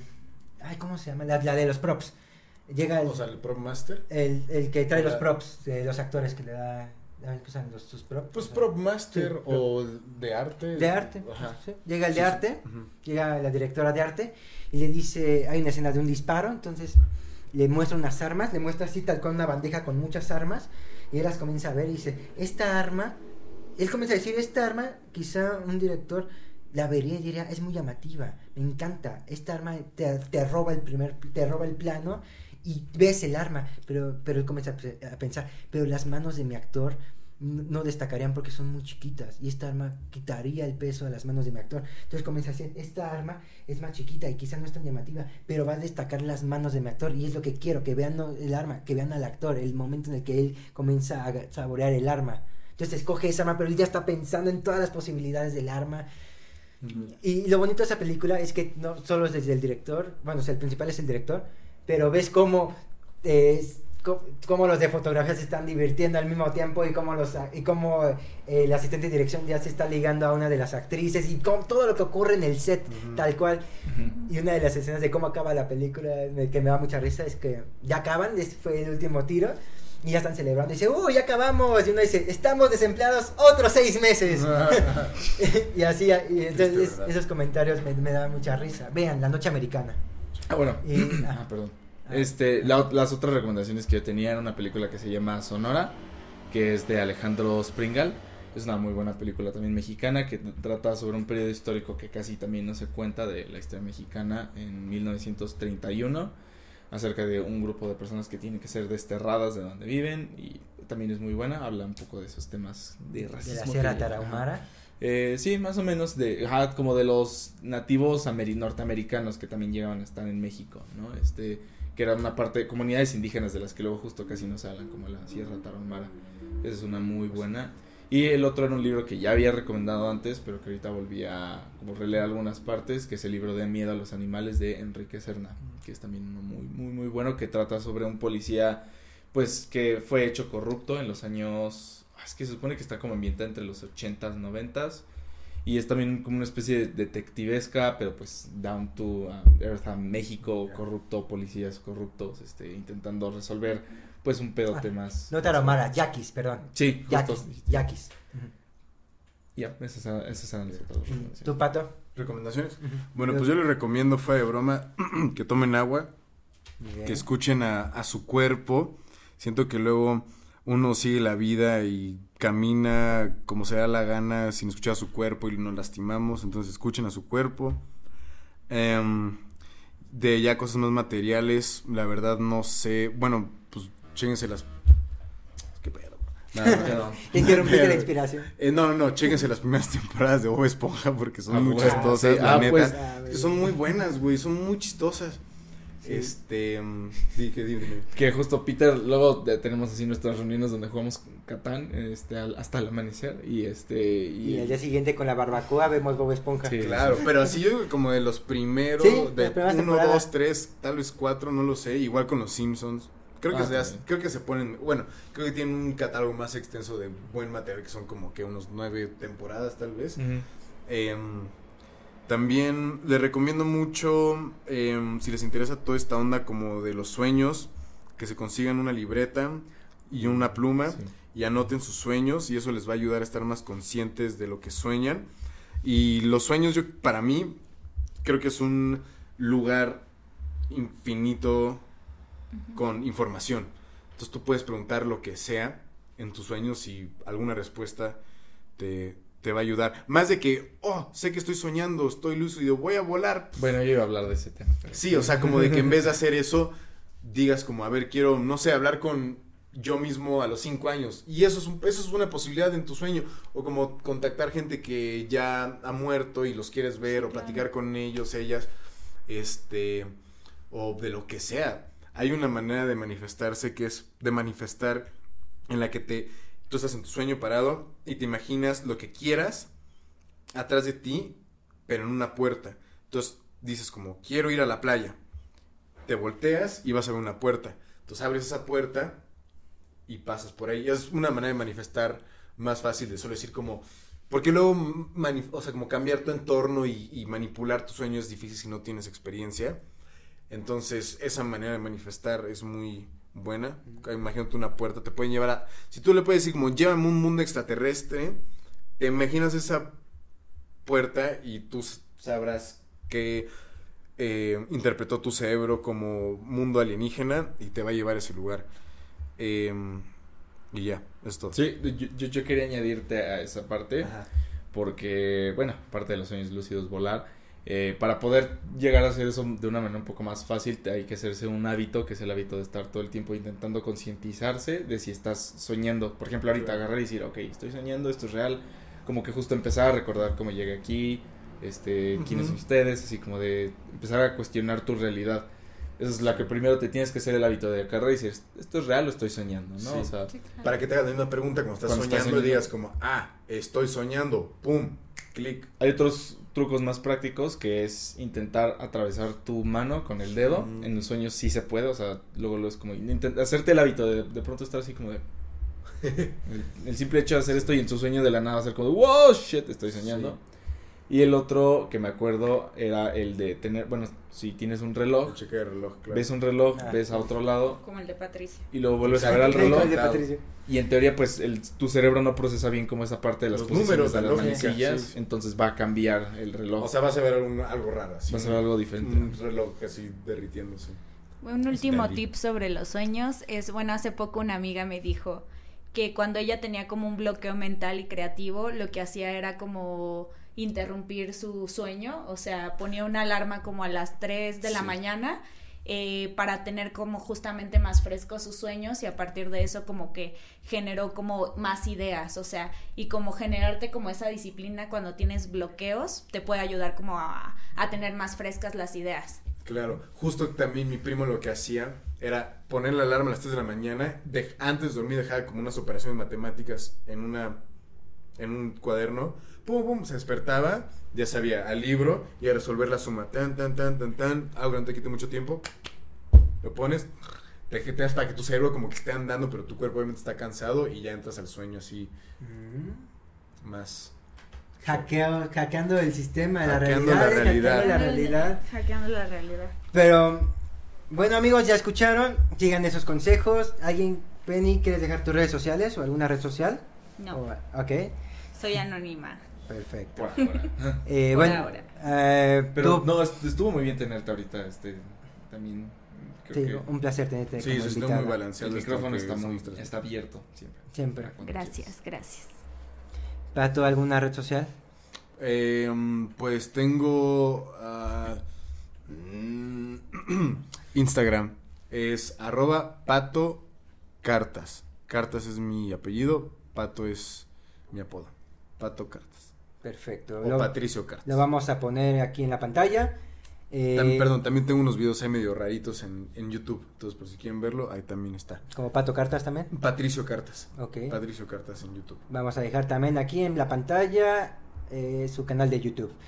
Pues no se, le- no se les olvide que escucharon Tirando Rollo Podcast. Nos pueden escuchar tanto en YouTube como en Spotify, eh, en Anchor y en Google Podcast, en las plataformas de podcast de su preferencia. No se les olvide que nos pueden seguir en, en Facebook como Tirando Rollo, en Instagram como Tirando Rollo Podcast y en TikTok como Tirando Rollo. Ah, también ya tenemos Twitter. Ah, sí. Este, sí, también tenemos esa. Igual Tirando Rollo Podcast. ¿no? Tirando Rollo Podcast. Entonces, Ah, yo, yo, yo no había dicho, pero también estoy en Twitter como Aldi Rive. Tú pusiste en el video Aldi River, pero es Aldi Rive nada más. ah, ok. Eh, Con razón. Y en, en, en Letterboxd. Con razón me mandaba una página iraquí. no, yo decía, wow, no sé que Alex era de allá. No, y en, y en Letterboxd, que es la que promociono ahora. En Letterboxd.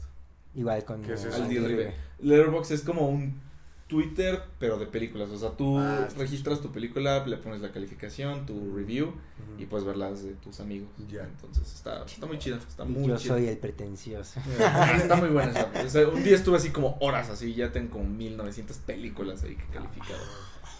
Poca cosa, poca cosa. Muy bien, muy bien. Pero síganos en Twitter también y en TikTok. Síganos y Sobre todo en TikTok. y tam- también un, un agradecimiento especial a nuestro querido amigo Roy en cabina. Muchas gracias por, Gracias, bro. por el Gracias. control de las cámaras, el audio y que esto sea posible. Gracias al equipo de Tirando Rollo y a ustedes, queridos amigos, que muchísimas gracias. Hoy estuve muy feliz porque hemos tenido muy buenas respuestas, muy positivas de parte de ustedes. Nos sentimos muy, muy felices y se los vamos a recompensar No sabemos cómo, pero lo vamos a hacer. Lo haremos. Lo Pero haremos. confíen en mí. Pero confíen en nosotros. Vamos a vender acá un producto, un Pedro pequeño, un Alex pequeño, Sí. Un Y pato lo pequeño. rifamos. Y Y lo lo rifamos. rifamos. No, mira. Un giveaway. Un Hagan un giveaway. giveaway. No, vamos, algo que sea chido, algo que sea. Ah, algo que no sea tan pretencioso. Oh, oh, un pase a la cineteca. Nos vamos a Aparte meter los un cineteca de un buen y libro, a bro. no sé, un me veo, me veo a mí montando un conejo gigante, Ay, volcando una autos. pintura Pero eso no es posible. desnuda. eso no es realista. Bueno, pues esperen el giveaway. No sé. El Va a estar giveaway. giveaway. Esperen su- la sorpresa, lo vamos a anunciar. No sé cuándo. Estaría bueno, perdón, hacer un giveaway de una cámara desechable porque es tirando rollo. Una Oh. cámara tirando rollo y les y ustedes que les Y incluyan que el tengan revelado. incluidas fotos en. ah, De nosotros. Un calendario sexy. De sorpresa. Un calendario sexy. Muy bien. Pues bueno amigos, esto fue todo. Muchas gracias. Gracias por sintonizarnos. Y recuerden que Tirando Rollo es un espacio de sabiduría popular. Hasta la próxima. Adiós. ¡Ah, huevo! Ah, no he cortado. Estuve diciendo, ¿ya no hay chelas?